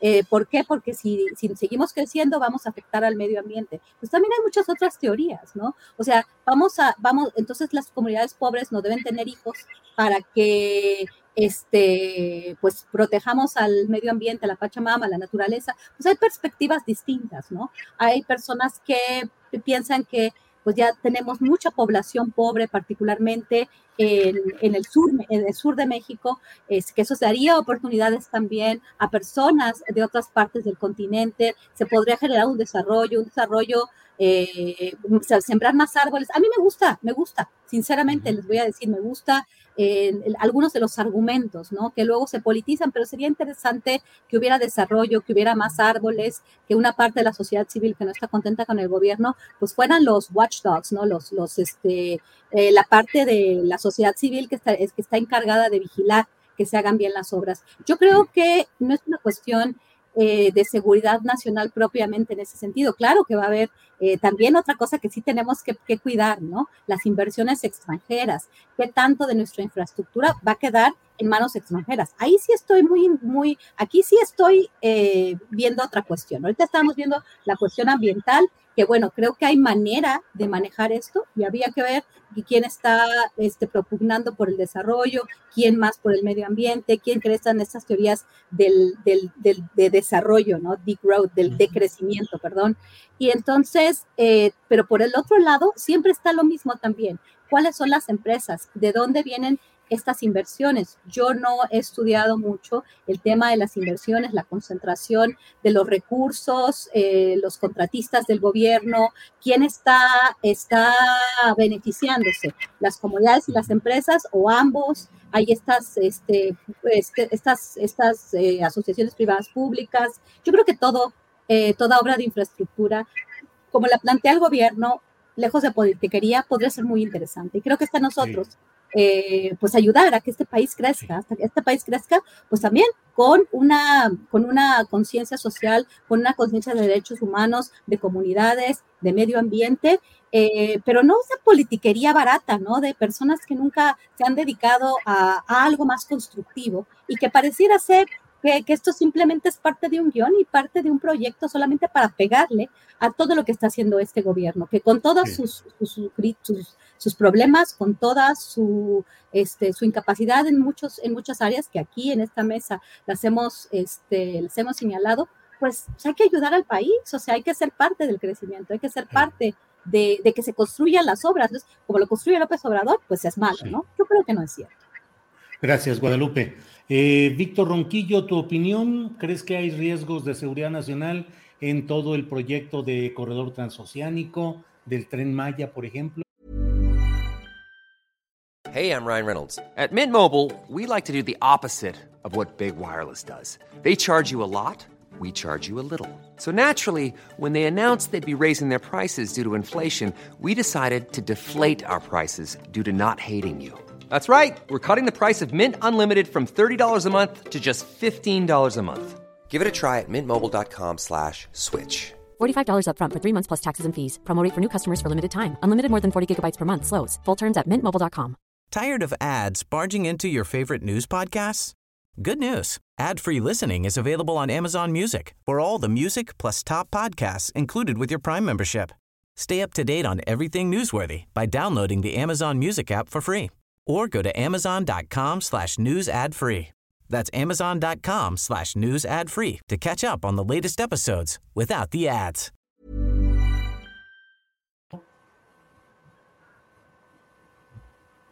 Bueno, mira, creo que son proyectos diferentes el asunto del Tren Maya. Este es un proyecto emblemático que tiene un carácter turístico y donde sí me parece un error eh, muy importante al no convocar a las organizaciones sociales a participar en un proceso de construcción de un auténtico desarrollo. También se han dejado de lado temas que me parecen importantes desde la perspectiva precisamente de las comunidades y de las organizaciones sociales, como el asunto de un proyecto de desarrollo desde eh, sustentable y no solamente sustentable, sino desde el corazón de las propias comunidades. Esto me parece es eh, una omisión. Creo, por otra parte, que es eh, muy importante el desarrollo y que el desarrollo desde la perspectiva que conocemos, desde la perspectiva de esta sociedad, tiene que ver lamentablemente con la instauración de proyectos de este tipo. Pero yo insisto mucho, ah, hace algunos años hicimos un, un trabajo que se llamó Bios, Naturaleza y Sociedad, donde precisamente rescatábamos el trabajo de las organizaciones, de las empresas sociales en función de desarrollo distinto, de una vía de desarrollo que pasaba por la conciencia de eh, ser parte del entorno natural, ambiental y no dominarlo, ¿no? Que vive, vive mucho en la visión del mundo de los pueblos mesoamericanos. El otro proyecto, un proyecto en donde realmente me parece que es uno de los grandes proyectos de infraestructura del gobierno de la cuarta transformación, me debe decir que junto con el proyecto de las refinerías es el proyecto de infraestructura más importante, corredor interoceánico, tiene eh, como antecedente mm, a otros eh, propuestas y a otros megaproyectos como el plan Puebla-Panamá, en donde eh, se buscó generar este desarrollo desde una perspectiva neoliberal, desde una perspectiva que dejó de lado también a los pueblos y en donde eh, se, se, llevó a cabo lo que después eh, intentó consumarse con el proyecto de Peña Nieto en, llamado zonas económicas especiales. Aquí sí, francamente, en un proyecto de generar maquiladoras en toda la zona del sureste mexicano.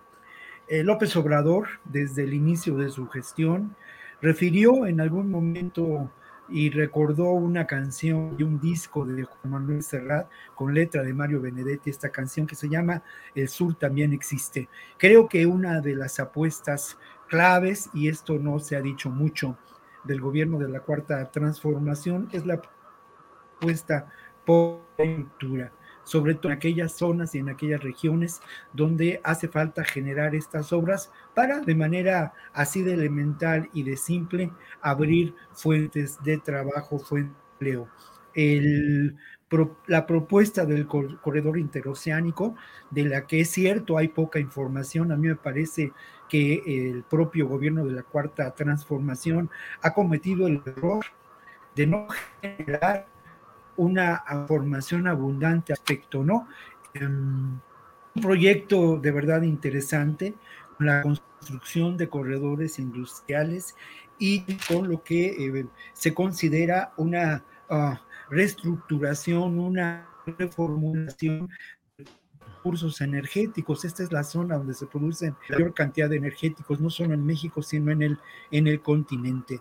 De tal modo que, que sí creo que estos eh, temas tienen que ser, ser revisados.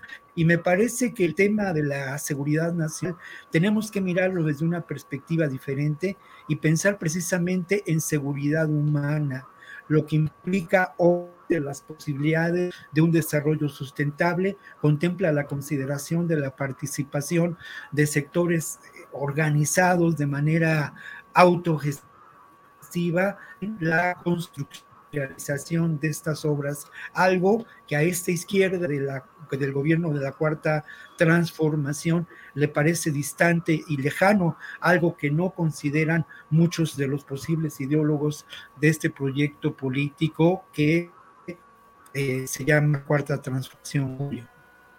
Gracias, gracias, Víctor Ronquillo. Eh, hoy leí en el Sol de México una columna que escribe Juan Díaz, que es un compañero también especialista en todo este tipo de asuntos, es actualmente el director del Sol de Culiacán y escribe una columna que se llama Fuera de Agenda y dice, no hay casualidades, pero desde que la policía militar con uniforme de Guardia Nacional desplazó a los civiles que pertenecían a la Policía Federal en la vigilancia de las carreteras del país, los asaltos, extorsiones y asesinatos se han disparado. El relato que asomó este martes 22, con el bloqueo de más de 10 horas de las principales rutas de acceso a la capital del país y la paralización de al menos una docena de vías en varias partes de la República, es que las carreteras pertenecen al crimen organizado. Ricardo Ravelo, ¿qué piensas? ¿Qué está pasando en estas protestas de transportistas que han simbrado con otros motivos y en otras circunstancias a países como Canadá, como España?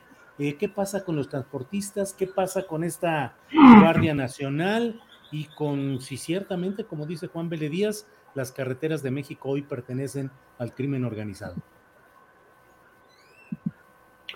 Sí, mira, Julio, eh, así como a lo largo de los últimos años eh, hemos perdido como país el control de la seguridad en municipios y regiones, donde hay vacíos de Estado, vacíos de poder, impunidad, eh, una impunidad escandalosa que ha disparado los niveles de violencia y ha eh, robustecido a la delincuencia organizada.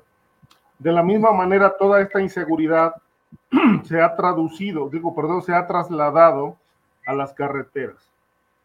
Hay muchísimos asaltos de camiones o tractocamiones que transportan mercancías, eh, combustibles, eh, bueno, de todo tipo, ¿no? Gran parte de la, digamos, del, suministro de mercancías a nivel nacional se hace por carreteras, ¿no? Eh, salvo en algunas zonas del norte del país se hace en algunos casos por barco pero casi todo es vía terrestre. Eh, de tal manera que, bueno, esto se ha, la seguridad se ha roto completamente.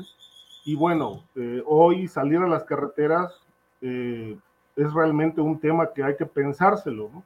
Hay que pensárselo dos veces como ciudadanos comunes y corrientes, pero para los transportistas esto se ha convertido en una pesadilla no de ahora, tiene mucho tiempo que las carreteras están totalmente inseguras y creo que la protesta de hace unos días eh, responde a, este vacío legal y obviamente a que no hay una presencia eh, fuerte y una presencia que pueda inhibir las acciones del crimen organizado. Es decir, eh, a lo largo y ancho de las carreteras podemos observar patrullajes de la Guardia Nacional, pero difícilmente vemos eh, tareas operativas enfocadas a revisiones, a prevenir asaltos. Es muy común, digamos, en distintos lados, como los camiones con mercancías que llegan a surtir a, las, eh, digamos, a las tiendas de las grandes cadenas comerciales, pues son asaltados. ¿no? son asaltados, los eh, conductores son llevados a, zonas aisladas, eh, los amagan con asesinarlos, en otros casos los asesinan, se quedan con las mercancías y estas mercancías después son vendidas en las llamadas tienditas de abarrotes que eh, abundan en distintas regiones de la República, en estados como Morelos, Veracruz, eh, Tabasco, etcétera, hay regiones donde, por ejemplo, se puede ver cómo productos que son eh, ofertados en las grandes cadenas los venden en las tienditas eh, a mitad de precio, a mitad de precio, porque son productos del robo. Y todo esto se ha ido incrementando tremendamente. Yo creo que es momento de que, de que se haga un, un proyecto o se, o se, replanteen los esquemas de seguridad en las carreteras del país, porque bueno, no solamente hay asaltos en, a tractocamiones, sino también hay intercepción de, de familias, eh, levantones, secuestros, eh, asaltos, y, y, sabemos cuáles son las carreteras que están en foco rojo hoy, ¿no? La carretera Acapulco, la carretera Michoacán, las carreteras que conducen al sureste, y obviamente hacia el occidente del país, pues bueno, tenemos un gravísimo problema también de secuestros, de asaltos, en las que en la mayor parte de los casos está la presencia de las policías municipales o locales, que lamentablemente, como lo hemos dicho en esta mesa, eh, es un proyecto pendiente de reformarse porque no hay vigilancia, no hay supervisión, no se han saneado las policías y estas policías o bien son parte de la delincuencia organizada o sirven a los intereses de la delincuencia organizada. De tal suerte que, bueno, hay, hay, un, hay, una, hay un vacío de, seguridad que es lo que ha estado detonando todos estos delitos y particularmente el asalto a tractocamiones. Bien, Ricardo, gracias.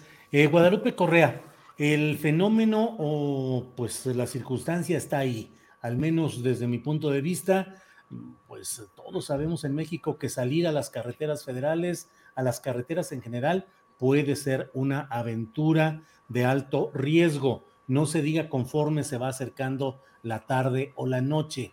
¿Qué opinas sobre este tema de las protestas de transportistas, de si las carreteras forman ya parte del sistema de exacción, de, de sacar dinero de los grupos uh, del crimen organizado y qué consecuencias políticas y económicas puede tener todo esto? Guadalupe, por favor. Claro que sí, es un tema creo que crucial eh, que no habíamos tocado y se tiene que tocar definitivamente, pero también se tiene que investigar mucho mejor y bueno, definitivamente es es obligación del Estado mexicano el brindar eh, protección a los ciudadanos en las carreteras del país. Eso, eso no está en discusión. Em, eso también, también nos, nos, nos eh, invita a, a, pensar esto con muchísimo más cuidado, ¿no? Sin obviamente quitarle al gobierno la responsabilidad que tiene de hacer, eh, de hacer frente a este, a este flagelo. En realidad es muy interesante la manera en que algunas personas, algunos como el señor Vélez, eh, pues escriben y, y, cuando juntan algunos eventos, ¿no? Entonces, la Guardia Nacional, esta policía militarizada que se crea a principios de sexenio de Andrés Manuel López es lo que está usando la violencia en carreteras, pero no necesariamente.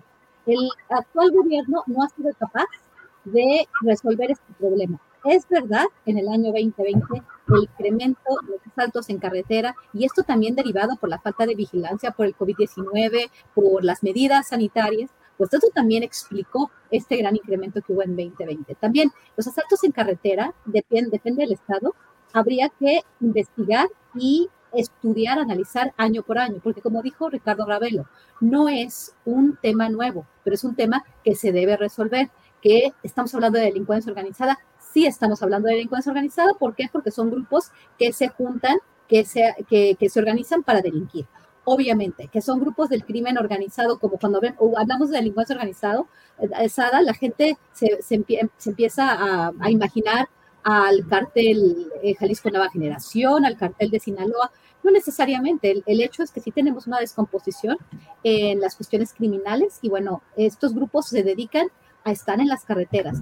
Eh, me ha tocado estar en lugares muy complicados, eh, carreteras muy complicadas, en los estados de, de, Baja California, por ejemplo, de Veracruz, de, de Tamaulipas.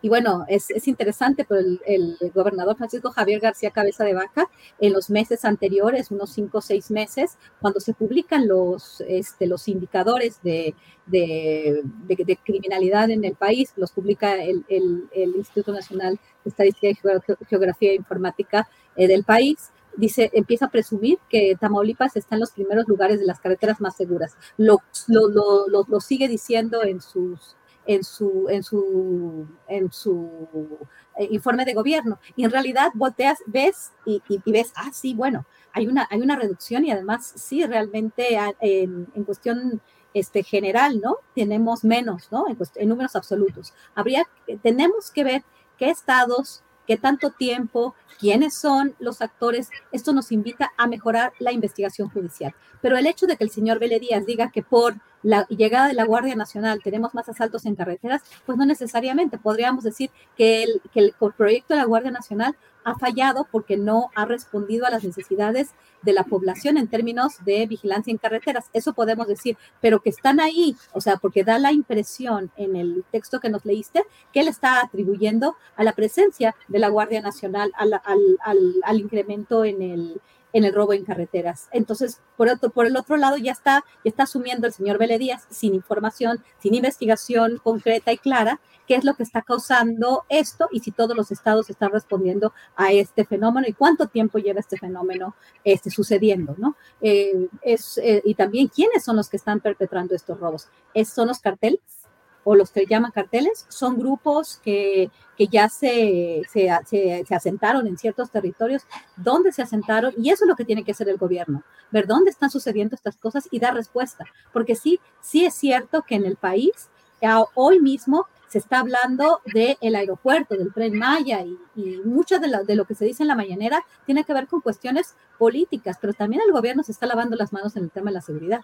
Eso lo, lo, estoy viendo claramente, porque no se tocan esos temas, porque siempre es una cuestión que debe de atender la fiscalía, es una cuestión que tiene que atender los estados, es que los, los conservadores y es que los gobiernos de antes eh, definitivamente yo tengo el argumento de que la militarización que provocó Felipe Calderón al declarar la guerra contra las drogas y al, y al establecer estos, estos mecanismos que, que, dieron como resultado una, una, una este, red de violencia, de, de una, una violencia cíclica que, que no para, pues se, se, se, debe a esto, ¿no? Pero también es responsabilidad del Estado mexicano dar respuesta y que no se ha dado respuesta y que, y que realmente sí, el presidente que tenemos es un gran genio para desviar la atención de la agenda pública, más bien no desviar la atención, sino colocar en la mesa los temas que él quiere. Y un tema que no quiere tratar y que no quiere tratar tampoco pareciera ser el gobierno federal, lo que no es capaz de hacerlo es el tema de la seguridad. Es, es un hecho, por ejemplo, que en la carretera de Monterrey a Nuevo Laredo siguen desapareciendo personas. Que, por ejemplo, en las, las carreteras fronterizas en Sonora, este, pues las carreteras en, en Guerrero, en Michoacán, este, los secuestradores, los contrabandistas están, este, están haciendo su agosto, por supuesto, ¿no? Que no se ha dado, pero, pero eso es por los militares, eso es, ¿quién está haciendo esto? Y esto sí es una labor del Estado mexicano. Gracias. A ti, Guadalupe, muchas gracias. Eh, Juan Vélez Díaz dice, escribe en la columna que les he comentado, que el año pasado hubo 8.762 denuncias de robo a transporte, un promedio de 730 al mes. Eh, y dice que de noviembre a la fecha, ese promedio ha llegado a más de 790 casos al mes y que los lugares, eh, esto sucede después de que policías militares relevaron en noviembre pasado a los civiles de la vigilancia en carreteras en el Estado de México, Hidalgo, Campeche, Colima, Puebla, Veracruz, Morelos, Oaxaca, Chiapas y Guerrero, donde se han disparado los delitos. Dice que los estados donde se concentró la mayor incidencia delictiva fueron el Estado de México, el Arco Norte es el foco rojo, Puebla y Michoacán. Y así hay algunos otros datos que da por ahí Juan Vélez Díaz. ¿Qué opinas sobre el tema? Víctor Ronquillo, por favor. Bueno, lo Víctor primero es que, si bien es cierto que tenemos un... ¿Me, me escuchan? ¿Sí? Sí, sí, sí, sí. Si bien es cierto que tenemos un, un problema grave, un problema, pues de veras eh, dramático en las carreteras, también veo un tremendismo, ¿no? En la manera de manejar la información por ciertos colegas y además atribuyendo esta realidad de manera equívoca a un, a un fenómeno distinto, ¿no? Al que me parece ocurre y ha ocurrido desde hace años en las carreteras. Esa información que maneja Vélez Díaz, pues es la información oficial, ¿no? Eh, al respecto. Pero hay algo que también es muy importante y que está como un elemento central en el reclamo de Amotoc, que por cierto es una organización que agrupa a más de 400 mil vehículos. No, uh -huh. no se precisa si dueños de vehículos, pero es realmente una organización muy importante a la que me parece que se le tiene que escuchar por su capacidad de gestión política. En una de esas son capaces de literalmente paralizar al país y esto creo que son 80 mil dueños, Víctor. 80 mil dueños. Son 80 mil dueños y tienen 400 mil vehículos, es decir, hay quienes tienen más de un vehículo, más de un pero vehículo. son 80 mil dueños. Sí. Claro, y, pero, pero eso implica de verdad un poder político importante, pero uno de los reclamos centrales es precisamente el que muchos de los choferes de estos vehículos son víctimas de la extorsión policíaca, ¿no? Y creo que esto es un elemento también eh, pues central en este problema que encontramos en las carreteras. Mira, yo por mi parte, a lo largo de muchos años, he viajado por las carreteras de este país y quiero decirte que, que he tenido suerte no he sido víctima de ningún asalto, no he sido víctima más que en una ocasión de un retén falso y, he viajado en, en, diferentes momentos, en diferentes horas. Ahora, creo que tenemos que hacer diferencia entre lo que ocurre con estas carreteras en el norte del país, cercanas a la frontera, y las carreteras del centro del país cercanas al centro neurálgico económico del país, ¿no? No es casual que el principal lugar en que se cometen estos delitos con más de 700 denuncias, eh, sea el Estado de México, denuncias al mes. Y no es casual por varias razones, ¿no? Una de ellas tiene que ver sin duda con el, enorme tráfico que hay en estas, en las carreteras aledañas a la Ciudad de México. Tampoco es casual porque lamentablemente aquí hemos hablado del problema de impunidad, el problema de manejo político, el problema de eh, manejo de la seguridad pública en el Estado de México, ¿no? Ahora, creo que esto tiene que ser atendido de urgencia hay, hubo eh, el día de ayer una reunión posterior a la protesta de, de Amotor, o Amotoc. Amotac, Amotac. de Amotac. Creo que eh, esto mm, tiene que, tener una respuesta y me parece que eh, tiene que ser considerado. Ahora, respecto a la actuación de la antigua Policía Federal de Caminos y la nueva Guardia Nacional, creo que lamentablemente no hay una enorme diferencia, ¿no? Obviamente estamos hablando de corporaciones que en muchas ocasiones son cooptadas por el propio crimen organizado. No podemos negar que buena parte del tráfico de sustancias ilícitas que se realiza en nuestro país pues se hace a partir de carreteras, no solamente de carreteras que pueden considerarse eh, aledañas, por caminos de extravío, sino se hace por carreteras federales. Lo mismo ocurre con el tráfico de inmigrantes. Y todo esto es parte, lamentablemente, de una corrupción institucionalizada en estos sectores de... Eh, lo que podemos considerar la policía, la, la, patrulla o las patrullas de la Federal de Caminos en algún momento dado, la Policía Federal de Caminos en algún momento dado integró también a la Policía Federal de Genaro García Luna, ¿no? A quien no, igual que Tamaulipas, siempre tenemos que nombrar en este programa, ¿no? Entonces, eh, creo que es un problema muy serio y que es un problema que eh, a que tiene que responderse porque la protesta de esta organización puede ser creciente y puede eh, llegar a situaciones graves como el paralizar al país. Otro reclamo, y ese me parece que absolutamente justificado como los anteriores, y ahí sí lo he vivido, es el alto costo de, eh, del, del, transporte carretero en nuestro país. Es increíble lo que uno paga en algunos tramos carreteros. Gracias, Víctor Ronquillo. Eh, Ricardo Ravelo, la verdad es que de Yo nada más quisiera apuntar. Sí, sí, sí. adelante, adelante. Quisiera nada más apuntar un, detalle, eh, porque me parece que, bueno, está, está, muy bien el planteamiento que hace Víctor.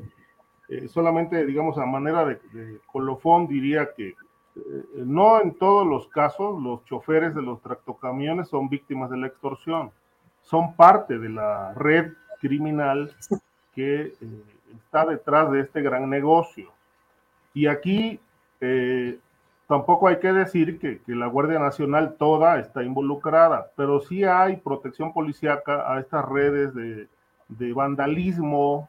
Yo no digo, yo lo puedo considerar, es delincuencia organizada, eh, digamos, pero a nivel regional no se ha dicho si hay o no miembros del cártel de Jalisco involucrados. Digo, yo no, no imagino que, por ejemplo, un miembro del cártel de Jalisco eh, eh, asalte un tractocamión para robarse un paquete de papel de baño o algo así, ¿no? Es decir, son grandes volúmenes eh, los que están en juego, pero esta investigación que hace rato mencionaba Guadalupe que como necesaria para conocer bien qué está pasando con todos estos estos asaltos en las carreteras a tractocamiones y a camiones o autobuses de pasajeros también. Bueno, eh, no solamente es tema de delincuencia organizada eh, que de pronto se encuentra en el tractocamión y lo roban, no, hay toda una logística alrededor donde los choferes ya saben qué puntos, por dónde van a pasar, eh, ya sabe la policía también que ahí va a haber un, un evento de esta naturaleza y obviamente no descarto que incluso los propios dueños de los tractocamiones estén involucrados, porque al final del día, eh, ¿quién paga la factura de todo esto? Pues lo pagan los seguros. Es decir, las aseguradoras terminan siendo eh, las que pagan eh, el robo de la mercancía, que puede ser evaluada en, en, varios millones de pesos, que les entregan a los supermercados en toda la República Mexicana. Entonces, una, una investigación pues tiene que ser muy amplia, ¿no? Incluido a los propios dueños de los tractocamiones, porque yo recuerdo, por ejemplo, en el caso de los piperos, los piperos que, que transportaban combustible de las refinerías en el sur de Veracruz, los propios dueños estaban involucrados con, con, los funcionarios de Pemex para que esa pipa en un determinado tramo fuera interceptada, llevada a una, gasolinera clandestina y ahí descargaban el producto robado. Es decir, no están, no están todos metidos, pero sí hay mucha gente de este sector involucrada en, esta red, esta red de, robo que realmente, bueno, es escandalosa. Creo que lo de eh, eh, se, se, apuntala con los datos duros que maneja, las cifras, etcétera, pero no solamente es tema de Guardia Nacional, es una amplia red criminal que implica tanto a choferes como a delincuencia organizada, delincuencia común, eh, compradores de mercancía robada, en fin, una investigación tendría que ser una verdadera radiografía para detectar toda esta problemática y darle una solución.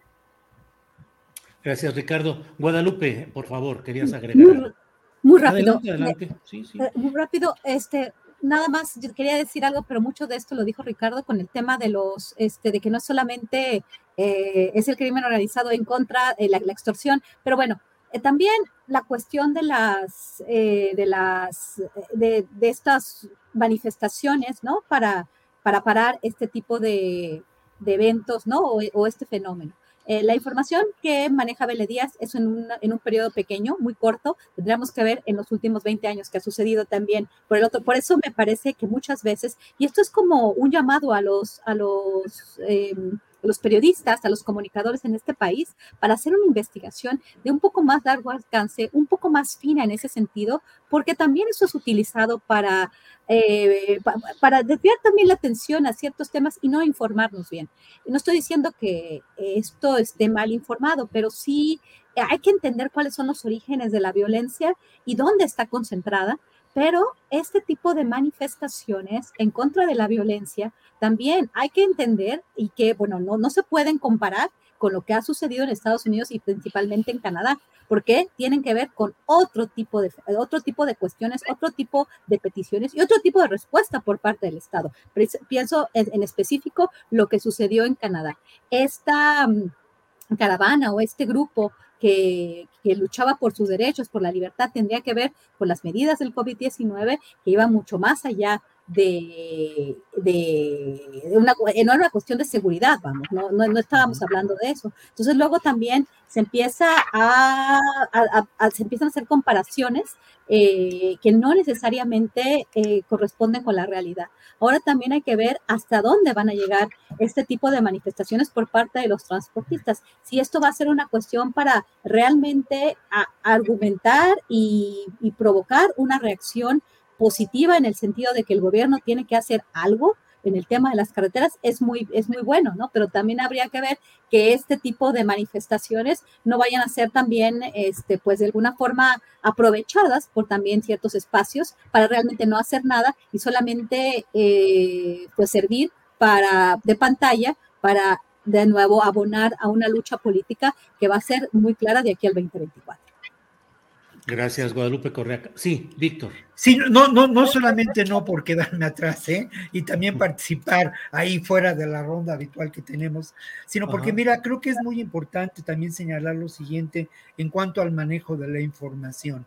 Y creo que en ese sentido eh, hay dos versiones o muchas versiones de la realidad informativa en la que nos encontramos, en la que vivimos. Pero mira, justamente eh, ayer por la mañana o antier por la mañana, cuando se llevó a cabo esta protesta y yo veía la mañanera, yo me decía, este es el México real.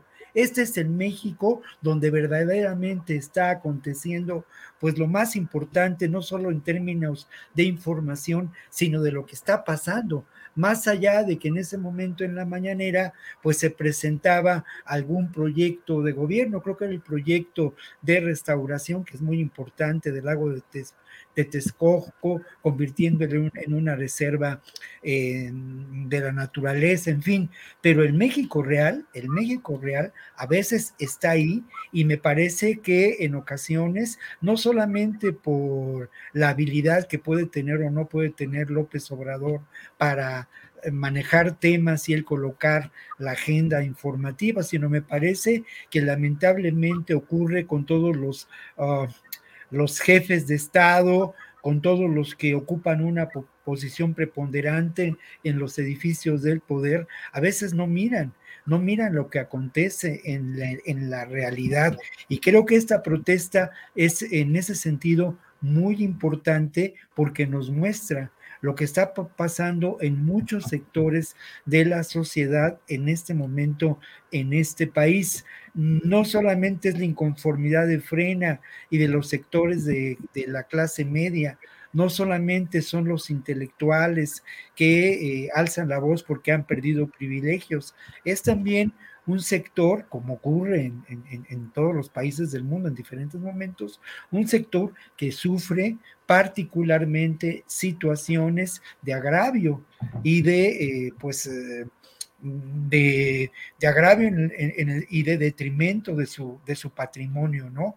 Con lo que está ocurriendo. Yo no conozco a esta organización, no he tenido ocasión de platicar con ellos y lo lamento, pero me parece que es una organización que tiene una capacidad, como lo dije en un principio, política importante y que tiene que reconocerse. Y eso me lleva a otra pregunta, ¿no? ¿Qué ocurre con los espacios mm, de eh, gobernación dedicados a la posible eh, entendimiento con estos sectores, no solamente con los sectores del gobierno de los estados, ¿no? Y por cierto, habría que preguntar dónde está el secretario de gobernación en estos días. Órale, Víctor, buena pregunta. Gracias. pues sí. es. Pues sí, pues sí. Bueno, pues son las 2 de la tarde con 49 minutos, así es que estamos ya en la parte final de este programa, que se ha ido el tiempo muy rápido porque las intervenciones de ustedes han sido muy interesantes, muy activas y eso les agradecemos. Y bueno, ya estamos en la parte final, así es que pues postrecito, lo que ustedes deseen comentar, comienzo con Ricardo Ravelo, el tema, opinión, invitación, reflexión que desees, por favor, Ricardo. Mira, Julio, eh, bueno, en, la intervención anterior sobre el asunto de la de si hay un riesgo de seguridad, de inseguridad nacional, seguridad nacional en los proyectos del, sur del país, este, me quedó ahí una inquietud para expresar. Eh, y me parece que, bueno, este movimiento de, digamos, publicitario eh, que cuestiona el asunto ecocida en la obra del tren Maya, digo, tiene todo el tinte de estar muy manipulado por la derecha, este, y eh, lo avalaría de la siguiente manera. México, México es un país donde no hay una cultura ecológica. Eh, obviamente esto, esto tiene muchísimas razones, desde el, tema de la educación, ya lo hemos dicho, está totalmente quebrada la, la, la parte del desarrollo humano y obviamente esto no, no, ha, no ha sido posible construir una, una cultura ecológica. México es un país que tiene todos los ríos contaminados, todos los lagos contaminados, que tiene un, alto porcentaje eh, de tala de bosques, que en el mar vemos en las zonas turísticas como hay vertimiento de aguas negras, zonas donde hay vertimiento de agua, de aguas, de residuos tóxicos, y obviamente nadie protesta, nadie dice absolutamente nada. En Acapulco, por ejemplo, la bahía es una de las más contaminadas. Meterse a la bahía es pescar una infección urinaria de alto alcance, como yo ya la viví hace algunos años. Lamentable aquello, meterme ahí fue verdaderamente un, me costó casi 15 días estar en cama. Y así grandes zonas de playa del país están altamente contaminadas. Y entonces cuando se levantan este tipo de movimientos, dice, ¿dónde está la conciencia ecológica? ¿La avalan algún antecedente? ¿Traen alguna trayectoria de defensa de la ecología? Sobre todo en un país donde todos los días hay crímenes ecológicos. Eso creo yo que pone ahí en claro que todo esto eh, forma parte de un montaje muy bien manipulado, eh, que ahora se va a enfocar al tren Maya y a la otra obra interoceánica, como en su momento se montó en contra del aeropuerto Felipe Ángeles, que bueno, finalmente yo creo que ahora no sé si le van a bajar o no el tono, eh, pero bueno, van a estar plenamente atentos al funcionamiento de cuántos pasajeros. Bueno, ya se dijo que ese aeropuerto no va a ser rentable hasta los próximos 25 años, ¿no? Pero bueno, es una obra de largo aliento este, pero en este momento creo que las baterías se van a enfocar a las otras dos obras que son seguramente pues van a ser importantes al cierre del sexenio. Pero creo yo que bueno, seguramente hay algunos problemas ecológicos que el gobierno no ignora, que se están causando. Pero de esto a que, bueno, haya una devastación y que nos vamos a quedar sin oxígeno y que, bueno, va a haber muertes y demás, creo que hay una gran distancia de que eso ocurra. Gracias, Ricardo. Eh, Guadalupe, por favor, lo que desees comentar en esta parte final de esta mesa. Por favor, Guadalupe. Claro que sí, Julio. Bueno, yo quiero volver otra vez al tema de Tamaulipas, porque yo lo tengo en el alma, ¿no? Y están pasando muchas cosas que que, no me hubiera imaginado y que, este, que, me, que, me, que me preocupan mucho, ¿no? Escribí una columna eh, después de la conversación que tuvimos, de los acontecimientos con el huevo Treviño y, bueno, las declaraciones de, del canciller mexicano de que estábamos hablando de la detención del, del, del siglo, de lo que va el siglo, este, y bueno, también del envío de, dos operativos importantes en la frontera, uno al estado de Nuevo León, otro a la ciudad de Nuevo Laredo en Tamaulipas, ¿no? Esta, esta presión de alguna forma que pudo ejercer el, secretario del Departamento de Seguridad Interior, Alejandro Mayorkas, en su visita, ¿no? Eh, y me queda, me queda esta duda, ¿por qué México se lo entregó en bandeja de plata, lo arrestaron aparentemente se dice, y esto es muy importante, esto es lo que he podido eh, este, documentar a través de una revisión, así, así estudio el estado de Tamaulipas, así lo estudié cuando no se podía reportar, ahora hay medios de comunicación muy, muy, muy buenos, como Elefante Blanco, que tú has entrevistado a Carlos Manuel Juárez, que por cierto va a ser el primer aniversario de la creación de esta, de esta, esta plataforma el próximo jueves y viernes y ahí vamos a estar con ellos para, para, para apoyar su, su, este, su análisis tan bueno. Yo, yo me, me, informo muy bien ahí, ¿no? Pero de cualquier forma se dijo que el ataque al consulado estadounidense, que por eso supuestamente eh, pues se cancela eh, las actividades del consulado, se cierra de forma, eh, pues me imagino temporal, ¿no? Porque ahí es una, una región muy importante donde pasa el transporte eh, este, de, carga, de, perdón, automóvil más, más importante, la aduana más importante del país en términos de, vehículos.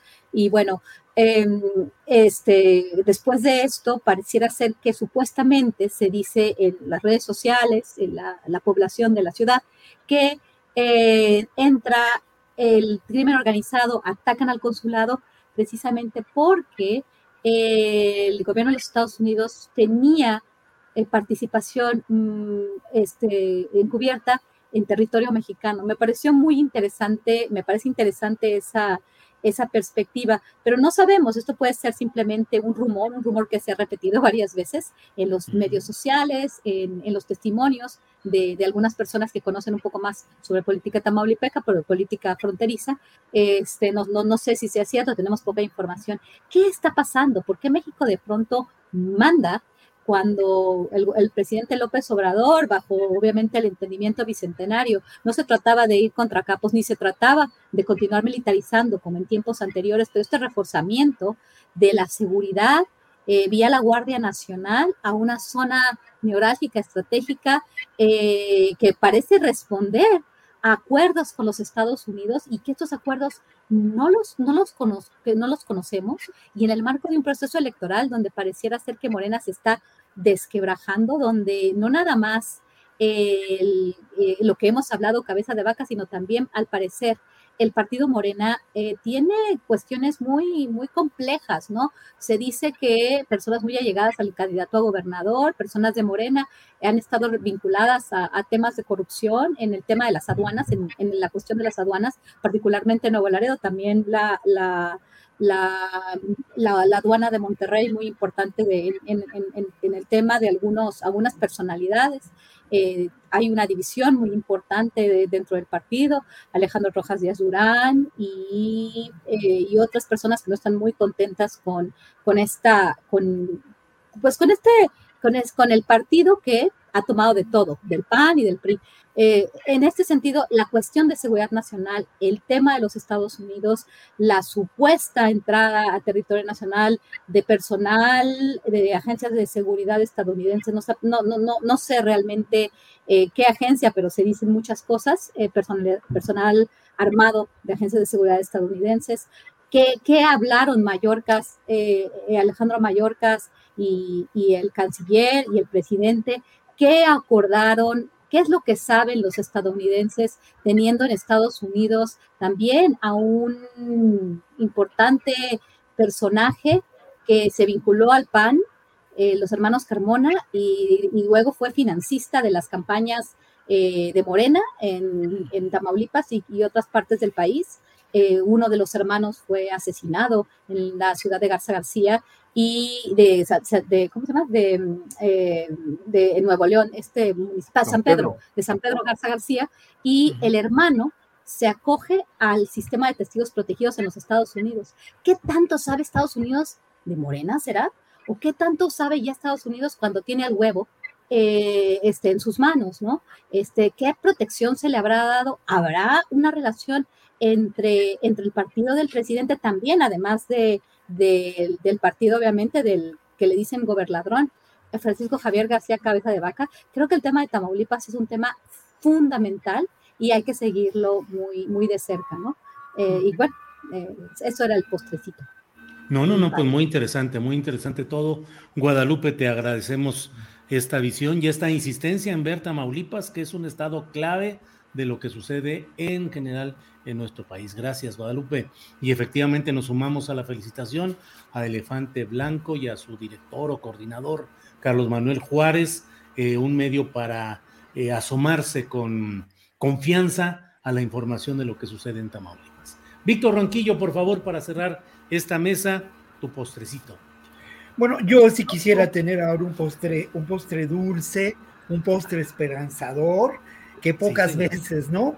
Y mira, creo que ese postrecito, ya hablaba yo del libro, ¿no? De la antología de Dussel, Filosofía de la Liberación, la semana pasada. Bueno, el fin de semana tuve ocasión de estar en dos comunidades indígenas, dos pueblos, en un pueblo tlahuica, un pueblo, un pueblo de los matlatzincas, ¿no? San Francisco, San Juan. Y la verdad de las cosas es que reconocí algo que es muy importante. Eh, en esta visita, ¿no? Por una parte, que la vida ocurre de un modo diferente a como nos la planteamos. Ocurre de manera natural y lejos de los grandes titulares, de la información y el escándalo mediático. Y allá en esos pueblos reconocí la sabiduría del maestro Dussel ante la necesidad de plantearnos y leer e interpretar el mundo desde una perspectiva distinta, colocarnos desde la mirada de los oprimidos, de los olvidados por este, eh, por esas, por este mundo, por este régimen, por este sistema mundo que es ante todo capitalista, ¿no? Y esa, ese descolocarnos y ese mirar de otra manera la realidad social y política nos puede hacer entender eh, lo que está ocurriendo en el conjunto de, eh, de, en nuestro país, de hechos en nuestro país y en la propia realidad. Creo que yo quisiera convocar a, a quienes nos escuchan, entre ellos muchos colegas de los medios, a que intentemos descolocarnos y mirar desde una perspectiva diferente lo que está pasando en esta realidad social, económica, política, ¿no? No olvidemos que vivimos en días de guerra y vivimos también en días de crisis, pero alumbremos la, alumbremos la esperanza, ¿no? Y alumbremos esa esperanza que creo que al final de cuentas podrá, si entendemos cómo estas comunidades miran desde otra perspectiva al mundo, encontraremos una alternativa a estos problemas acuciantes que parecen no tener salida y efectivamente no la tienen si nos apegamos solamente a aquella sentencia cartesiana que era eh, eh, pienso, luego existo. Me parece que hay que darle la vuelta y decir siento, entonces vivo. Muy bien, Víctor, muchas gracias. Y bueno, en esta mesa en la cual opinamos, luego existimos también. opinamos y analizamos y participamos. Eh, Ricardo Ravelo, muchas gracias y buenas tardes por esta ocasión. Muchas gracias. Muy interesante la frase de Descartes, pero se, está señalada como una de las causas que ha dividido el pensamiento humano. Digo, ya es una polémica filosófica, pero muy interesante. Sí, este. Les ¿Cómo? Adelante, adelante, Ricardo. ¿Perdón? No, no, adelante. Sí, ha, dividido El pensamiento, ha, dividido el pensamiento humano porque de ahí surge aquello de que las cosas son buenas y malas. Eh, y bueno, eh, el, pienso, luego existo, nos, nos dividió porque las cosas se dicen por ahí no son buenas ni malas, simplemente son. Es decir, afuera del pensamiento las cosas son, el pensamiento es el que las divide eh, en la tristeza y alegría, bueno y malo, el paraíso y el infierno. eso se lo debemos a Descartes, por eso, por eso somos, somos seres humanos totalmente divididos. Gracias, Ricardo. Guadalupe, vamos a cambiar para hacer una mesa de filosofía todos los jueves pues y aquí nos aventamos una buena discusión sobre estos temas. Ya que la seguridad no nos está dando tanto, vámonos. Guadalupe, muchas gracias y buenas tardes. Muchas gracias, Julio. Les vaya muy bien, Víctor, Ricardo, que tengan muy buen fin de, bueno, muy buen fin de la semana y que les vaya muy bien. Hasta luego.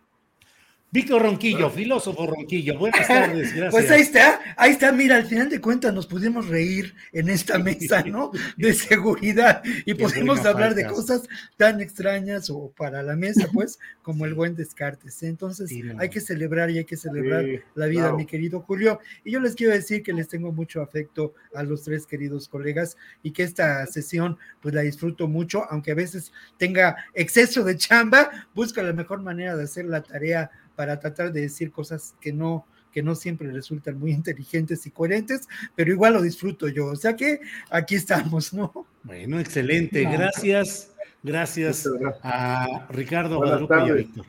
Buenas tardes, hasta luego. Gracias. Y no se vaya, por favor, porque tenemos la información más relevante, los hechos más significativos de este día con Adriana Buentello, productora de este programa y coconductora quien está lista para decirnos cómo van las cosas. Adriana, buenas tardes. Julio, ¿cómo estás? Muy buenas tardes. Saludos a todos los que nos ven todavía en este último tramo. Tenemos mucha información. Actualización, Julio, sobre el caso de la alcaldesa en Cuauhtémoc, Sandra Cuevas. Pues fíjate, Julio, que tras el acuerdo reparatorio de Sandra Cuevas que anunció la Fiscalía General de Justicia de la Ciudad de México, la jefa de gobierno, Claudia Sheinbaum, dijo que es una muestra de que hay justicia y que este caso no tenía nada que ver con la política, sino que en realidad había víctimas por diversos delitos. Vamos a escuchar qué dijo. Es una muestra de que hay justicia. Segundo, a todos aquellos que decían que era un tema de politización, que, bueno, ustedes los vieron, eh, presidentes de partidos, eh, que decían que la jefa de gobierno estaba politizando, que cómo era posible que eso ocurriera en la Ciudad de México, pues al revés, la Ciudad de México ha mostrado que nadie por encima de la ley. Eso es lo que muestra la Fiscalía y eso es lo que muestra el tribunal, independientemente de su cargo. Eh, y bueno, pues ahí está la muestra de que pues no tenía nada que ver con política, sino que en realidad pues había víctimas y que había un delito que se había cometido. Julio, y que siempre no, que siempre no, Sandra Cuevas no reconoce los hechos al salir del reclusorio norte, donde tuvo esta audiencia por la mañana por los delitos que se le imputan de robo, abuso de autoridad y discriminación en contra de policías auxiliares de la Secretaría de Seguridad Ciudadana, Sandra Cuevas ofreció disculpas, pero dijo que no reconoce los hechos. La alcaldesa aseguró que la disculpa pública que ofrece es de todo corazón, pero con la ciudadanía y sus partidos por el trago amargo, así como con Eduardo, con Faustino y con Marco, los policías denunciantes, e indicó que mañana regresaría ya a sus actividades. Las palabras textuales, si ellos consideran que les hice yo un daño, les ofrezco una disculpa sin reconocer, insisto, que haya hecho un daño a los compañeros. Julio, pues vaya particular manera de disculparse. Pues sí, la verdad es que habrá que ver si la Fiscalía General de Justicia de la Ciudad de México y el propio el juez que llevó este caso acepta que eso sea una disculpa. La verdad es que se entra en un terreno interesante desde el punto de vista de la valoración jurídica de esto, porque una disculpa pública, que es lo que le ordenaron hacer, pues no es una disculpa condicionada o em, eh, distorsionada. O sea, no se vale decir, si ellos consideran que les hice yo un daño, o sea, ellos son los de la bronca, ellos piensan que les hice un daño. Si eso piensan ellos, puedes ofrecer una disculpa sin reconocer, insisto, que haya hecho un daño a los compañeros. Eso habrá que ver si jurídicamente lo aceptan. Por un lado. Por otro, eh, según lo que dijo el vocero de la Fiscalía Capitalina, Ulises Lara, otro de los compromisos era que no habría ningún tipo de declaración relacionada con el tema. Y sin embargo, dio estas declaraciones. Ya veremos qué es lo que sucede porque pues la señora Cuevas fue acusada concretamente de tres delitos, robo, eh, abuso de autoridad y discriminación. Del robo, cuando menos aceptó pagar los, eh, eh, un aparato de radiotransmisión y un celular, y de el abuso de autoridad y otros temas, discriminación, pues les está ofreciendo 30 mil pesos a cada uno de los agentes participantes. Si eso no es reconocer que lo que la están acusando acepta que así es, pues entonces sí ya no entendemos cómo están las cosas, Adriana. Sí, fíjate que en, el caso de lo que comentas, que no podría hablar, sí dijo Ulises Lara, el vocero de la Fiscalía, que salvo la disculpa, eso es lo único que podría tocar del tema. Entonces, si consideramos que esto es una mm. aparente disculpa, digamos que por ese lado estaría permitido, pero más bien tendríamos que ver si considera esto una disculpa realmente la, fiscalía, que pues por lo que estamos viendo, pues parece que estaría complicado que aceptara esto como, como disculpa, Julio. Sí, leí en el Universal, en la nota del Universal, que además de eso dijo, digo, está en el mismo marco de la disculpa y efectivamente lo que dices, entiendo que así deba ser. Dice, me disculpo, pero no reconozco los hechos. Lo hago por los habitantes de Cuauhtémoc, quienes votaron por mí y los que me han apoyado y que anunció pues que mañana, como lo he hecho siempre, desde las 5 de la mañana estaré trabajando. Pues ya veremos cómo lo toman las autoridades, la fiscalía y el propio juzgado. Ya iremos viendo, Adriana. Pues va a dar todavía este tema, eh, Julio, y tenemos más información porque eh, opositores al gobierno del presidente López Obrador van a marchar este domingo a las 11 de la mañana. Termina si te vas, es la convocatoria de esta marcha para no participar en la consulta para la revocación de mandato. De acuerdo con este cartel que estamos viendo en pantalla y que está circulando en redes sociales, diferentes organizaciones como Chalecos México, Futuro 21, Sociedad Civil México, Ciudadanos con Causa México, UNE México, Gárgola Agency, Soy México, Todos México, Campamento México, Cerrando Filas, Uniendo Caminos, Resistencia por México y muchas otras organizaciones están convocando a esta marcha este, este próximo domingo, Julio.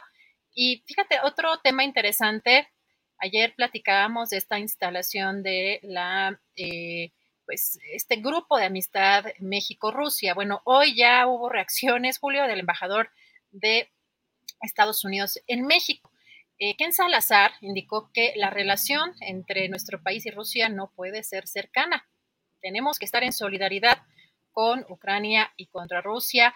Y si te parece, vamos a escuchar qué fue lo que dijo, porque Julio, en, en esta participación de unos 30 minutos que tuvo el embajador, dijo cosas muy interesantes. Vamos a escuchar. Tenemos que estar nosotros en solidaridad con Ucrania y contra Rusia, ¿no? Se me parece que el embajador de Rusia estaba aquí ayer haciendo un ruido que México y Rusia estaban tan cercanos. Eso, perdón, nunca puede pasar. Nunca puede pasar. Miren, ahora mismo, yo hablando aquí, el presidente Biden allá en Europa, hablando con los que se fueron por el sufrimiento de las guerras mundiales en Polonia, Ucrania, esos lugares que ora Ucrania peleando por la libertad. Me recuerdo muy bien que en la Guerra Mundial II no había ninguna distancia entre México y los Estados Unidos, unidos así contra lo que estaba haciendo Hitler y los demás para derrotar a la humanidad y la libertad, matando a los inocentes por donde quiera. No nos podemos nosotros nomás decir, eso está pasando allí en otro lado del mundo porque nos puede afectar aquí, en México. Lo que está haciendo Putin y los rusos ahora es una cosa que nunca lo pensaba yo que lo iba a ver. Julio, pues, ¿cómo ves presiones fuertes? No sé qué te parezcan esas declaraciones, pero no puede haber una amistad entre México y Rusia, y recuerda cómo en la Segunda Guerra Mundial, pues había esta unión México-Estados Unidos, pero además hay varios temas que se tocaron en esta eh, reunión, eh, en esta igual de amistad México-Estados Unidos. Fíjate que habló de pues, la reforma eléctrica, y él dice, las preocupaciones ya las hemos dicho y las diremos otra vez, pero mi esperanza es que se respeten los contratos y los acuerdos que se hayan hecho entre el gobierno y las empresas bajo las leyes que existen. Estas empresas han invertido, pero si no hay confianza, no va a haber inversión. Necesitamos inversión en el sureste, en muchos diferentes lugares, Julio. Estas fueron declaraciones. Y bueno, hay otra parte, pues también donde habla de pues, las armas y la seguridad. Así que, Julio, una reunión larga, eh, unas declaraciones que pues vale la pena revisar con, más calma, pero esto es de lo, de lo más relevante el día de hoy.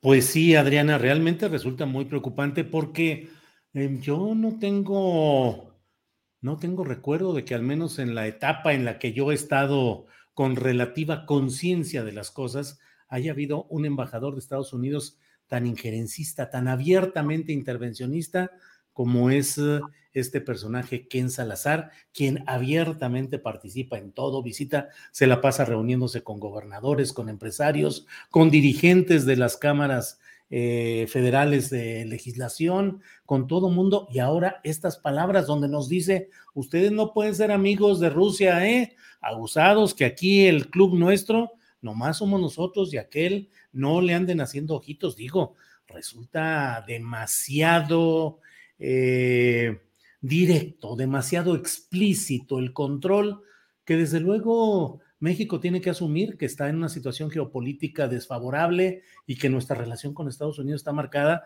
por nuestra vecindad, por nuestro comercio, por nuestra dependencia tecnológica que nunca hemos podido crear ni ciencia ni tecnología propias porque solo tenemos la invasión de productos desde Estados Unidos. Pero bueno, de eso a que nos diga abierta y explícitamente, no pueden juntarse niños en el recreo con el niño ruso, ¿eh? Nomás con el de Estados Unidos, porque nomás somos nosotros, es grave. Y esta advertencia que yo he estado insistiendo mucho en cómo, eh, pues está en condición de prefecto, eh, de prefecto escolar que está checando él, Ken Salazar, que se cumplan los intereses de Estados Unidos en el tema específico de la reforma eléctrica, donde Morena y sus legisladores, pues ya van deslizando la idea de que, bueno, pues habrá algunos acuerdos, habrá algunos cambios, pero lo esencial, la esencia de la reforma eléctrica se va a conservar. ¿Hasta dónde? ¿De verdad? No creo, y yo creo que sí, Ken Salazar se atreve a hablar así, es porque detrás de él está todo el peso de los intereses, la fuerza y el amago del poderío del vecino país. Pero en fin, pues eso y otras eh, cosas interesantes que quedan por ahí. Se confirmó, Adriana, según entiendo, ya en rueda de prensa lo del 6.5% de alza de la, a la tasa del interés anunciada por el Banco de México. No hubo ninguna reacción a la previa declaratoria que hizo el presidente López Obrador y que ha hecho eh, levantar las cejas a especialistas que dicen que es una invasión de la autonomía del Banco de México el que el presidente haya anunciado esa alza de las tasas de interés antes que el propio Banco de México. En fin, pues muchos temas por ahí rondando, Adriana. Así es, Julio, y bueno, también el Instituto Nacional Electoral eh, adelantó ya esta, eh, la activación de su página para que ya podamos como ciudadanos ubicar la casilla que nos tocaría en el caso de que deseemos votar en esta consulta para la revocación de mandato y pues también invitarlos a que visiten la página eh, julioastillero.com, donde van a encontrar pues más información de aquí a mañana que regresemos con el programa, Julio. Ya en este viernes, ya con la mesa del más allá. Así es. Muchas gracias a la audiencia, al público. Gracias, tripulación astillero. Gracias y hasta mañana. Hasta mañana.